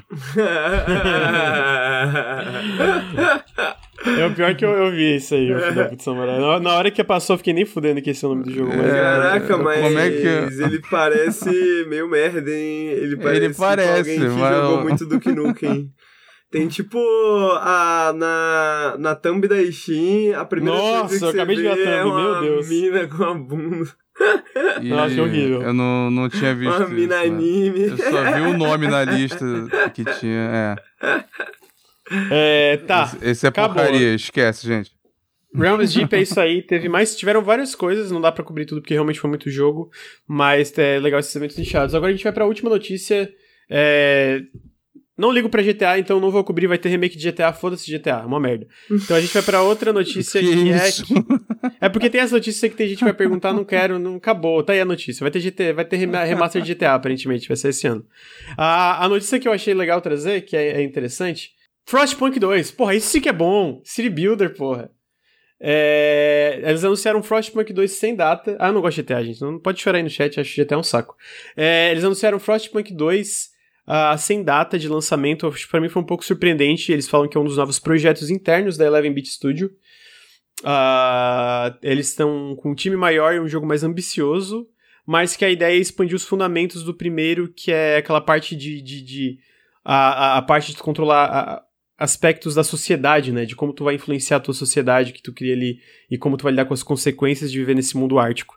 Não esperava um Frostpunk 2 anunciado tão cedo, foi uma uma surpresa agradável. E, cara, eu tô muito, muito ansioso. Cara, Frostpunk 1 é incrível. Acho que o Henrique não gostou. Eu gostei, gostei. Eu só não joguei muito porque eu acho o jogo muito estressante. Que dá ansiedade. É, né? eu já acho estressante pra caralho, mas eu gosto é muito mesmo? do jogo. Nossa, Nesse nível de largar? Ah, não, não consigo. Tipo, eu jogo, mas eu não consigo. Eu não tenho. Não, não, não sinto muita vontade de voltar, assim. Meu corpo fala não. Meu corpo diz não, não. Joga esse é, comentário no chat, curioso pra ver Frostpunk 2, mas fico com a impressão que poderia ser um DLC. Então, eles lançaram vários DLCs, né? Eu sinto que se eles estão fazendo uma continuação é porque realmente teve alguma. É que nem o. Eu não sei se vocês sabem, Breath of the Wild 2 começou porque eles estavam fazendo DLCs e tiveram tantas ideias para DLCs que eles pararam, não, vamos fazer uma continuação, vamos fazer o Breath of the Wild 2 mesmo. Então eu imagino que talvez seja é, nessa energia. Gente, teve, teve, gente que ficou, ficou puto, mas é que vai ter, eu acho uma notícia tá aí, vai ter remaster de GTA, né? Pra quem curte, fico feliz, pô. É, eu só ia comentar que, tipo, esse é um boato... Mas não, não, não, não vai, ninguém vai comentar não, porque eu criei uma tá. regra. Vocês não sabem, eu criei uma regra. Ah. Podcast acaba até meio-dia. Falta dois minutos pro meio-dia. Então, entendeu? Acabou. É, não, aí a notícia de GTA, teve a notícia de Frostpunk. E é isso, a gente chega no final com o Café com Videogames aqui. Lur, muito obrigado pela presença, amigo. Tem alguma fofoquinha para finalizar? Olha, a... você colocou uma, né, do, do que, que tava envolvido em fofocas, que era da versão revitalizada do Quake, vocês já botaram na pauta. Né, tinha, tem, tinha um boato rolando de que vai ser com uma protagonista feminina esse jogo. Não, e... não, mas é, é, tu tá dizendo do reboot do Quake, né? É. Esse, isso aí parece que vai ser meio que um remaster do relançamento. É, né? tem esse boato. Tem alguns boatos, assim, teve muita coisa. Uma fofoca, Lur. Uma, escolhe uma. Escolher uma. Cara. não sei. Eu, tô, eu, eu, aprendi, eu tenho que. que... Aqui no Café não, com Videogames, eu tenho que segurar as rédeas dos meus colegas. Escolhe uma, porque a gente vai encerrar. Cara, tá, tá surgindo o boato com pouca credibilidade, tá? Mas depois. De, porque isso que eu ia falar, esse do GTA começou com fonte sem Amigo, tá muito enrolado, vai pra fofoca! Possivelmente Sly Cooper 5. Olha aí, fofoca. Possivelmente Mas Sly é Cooper 5. pouca credibilidade, entendeu? Só. Não tem. É porque surgiu de fontes diferentes, pode ser que tenha, eu acho que não. Não, não, não, não parece ser o que tá aí no, no caminho, mas seria mas tá muito fofoca, bom. Eu amo tá Sly Cooper. Fofoca, fofoca. Boa. Foi uma fofoca fraca E- hoje, o Luiz já foi melhor. Não, tem. Não, não tem I, acabou, foi uma. Tu escolheu. Foi uma escolha sua. A escolha sua foi a fofoca de Sly Cooper. Luiz, você tem alguma con- constatação final, um recadinho pra galera? Vai ser assim, hoje, hoje. Decidi, eu criei uma regra interna faz um tempinho. Mano, meio-dia acabou. Meio-dia acabou. Peraí, tá meio-dia ainda, tem tempo ainda. Não, tem tempo não. Tem tempo pra eu fazer minha, meu almoço. Tá. Eu, eu já tinha soltei aquela que vazou a história do, do, do Halo. Tem essa também. Luiz, tu vai falar mais fofoca? Se despede aí da galera, Luiz. É, man. Ô, tira o pé do meu almoço. Pô, o chat tava, o chat tava pedindo, Não cara. Sou o chat, não é, não é a vontade do chat, é a vontade do host. Eu sou o host. Tô, dá um tchau pro do chat aí, dá tchau. chat, um beijo. Muito obrigado pelo convite, Granja. Muito obrigado pela presença, amigo. Tamo junto. Tamo junto. Henrique, você tem alguma constatação final aí? Queria mandar um beijo pro chat, um beijo pro meu amigo Luiz, um beijo pro meu amigo Lucas. Mais tarde, Obrigado, evento. Cyberpunk. Sempre uma delícia. Então é isso. Obrigado, Henrique, pela presença. Queria agradecer meus colegas, agradecer o chat e agradecer quem tá assistindo no feed. É, Lembrando que o Nautilus é financiado coletivamente. Se você curte os podcasts, eu criei uma regra inter- interna que eles só acabam meio-dia. Se tem pauta, acabou, não vai ter pauta. É, Então, muito obrigado aí é, pela presença de todo mundo. Muito obrigado pra quem escutou no feed. É, se você curte se você curte nosso trabalho gostaria de apoiar em apoia.se barra Nautilus ou picpay.me barra canal Nautilus, você também pode dar exclamação Pix agora e tem um link onde você pode mandar dinheiro pra gente diretamente que não vai pro Jeff Bezos e você manda ainda uma mensagenzinha ao vivo, fica uma vozinha falando a mensagem que você mandou. E se você tá ouvindo o feed, fica meu convite pra vir em twitch.tv barra café com... Porra, desculpa. twitch.tv barra Nautilus Link. A gente faz live todos os dias, o Café com Videogames é toda segunda às nove e meia da manhã. Periscópio toda quinta às 8 da noite. E eu acho que é isso, gente. Muito obrigado. Ah, É, tem, tem um detalhe que eu acho que o povo vai gostar mais. Parece que a Hum. pré-produção do próximo The Witcher já começou. Toma Tá essa, aí, então. essa aí. Essa fofoca é melhor? Essa fofoca é melhor, essa eu gostei. Então tá bom. Então é isso. en- Encerrou com chave de ouro com fofoca do Luiz. O Luiz não consegue, mano. Ele sempre tem uma fofoca na língua assim. Não, peraí, eu tenho, tenho, tenho fofocas. É isso. Gente, obrigado. Tchau, tchau. E até semana que vem. Beijos. Adeus.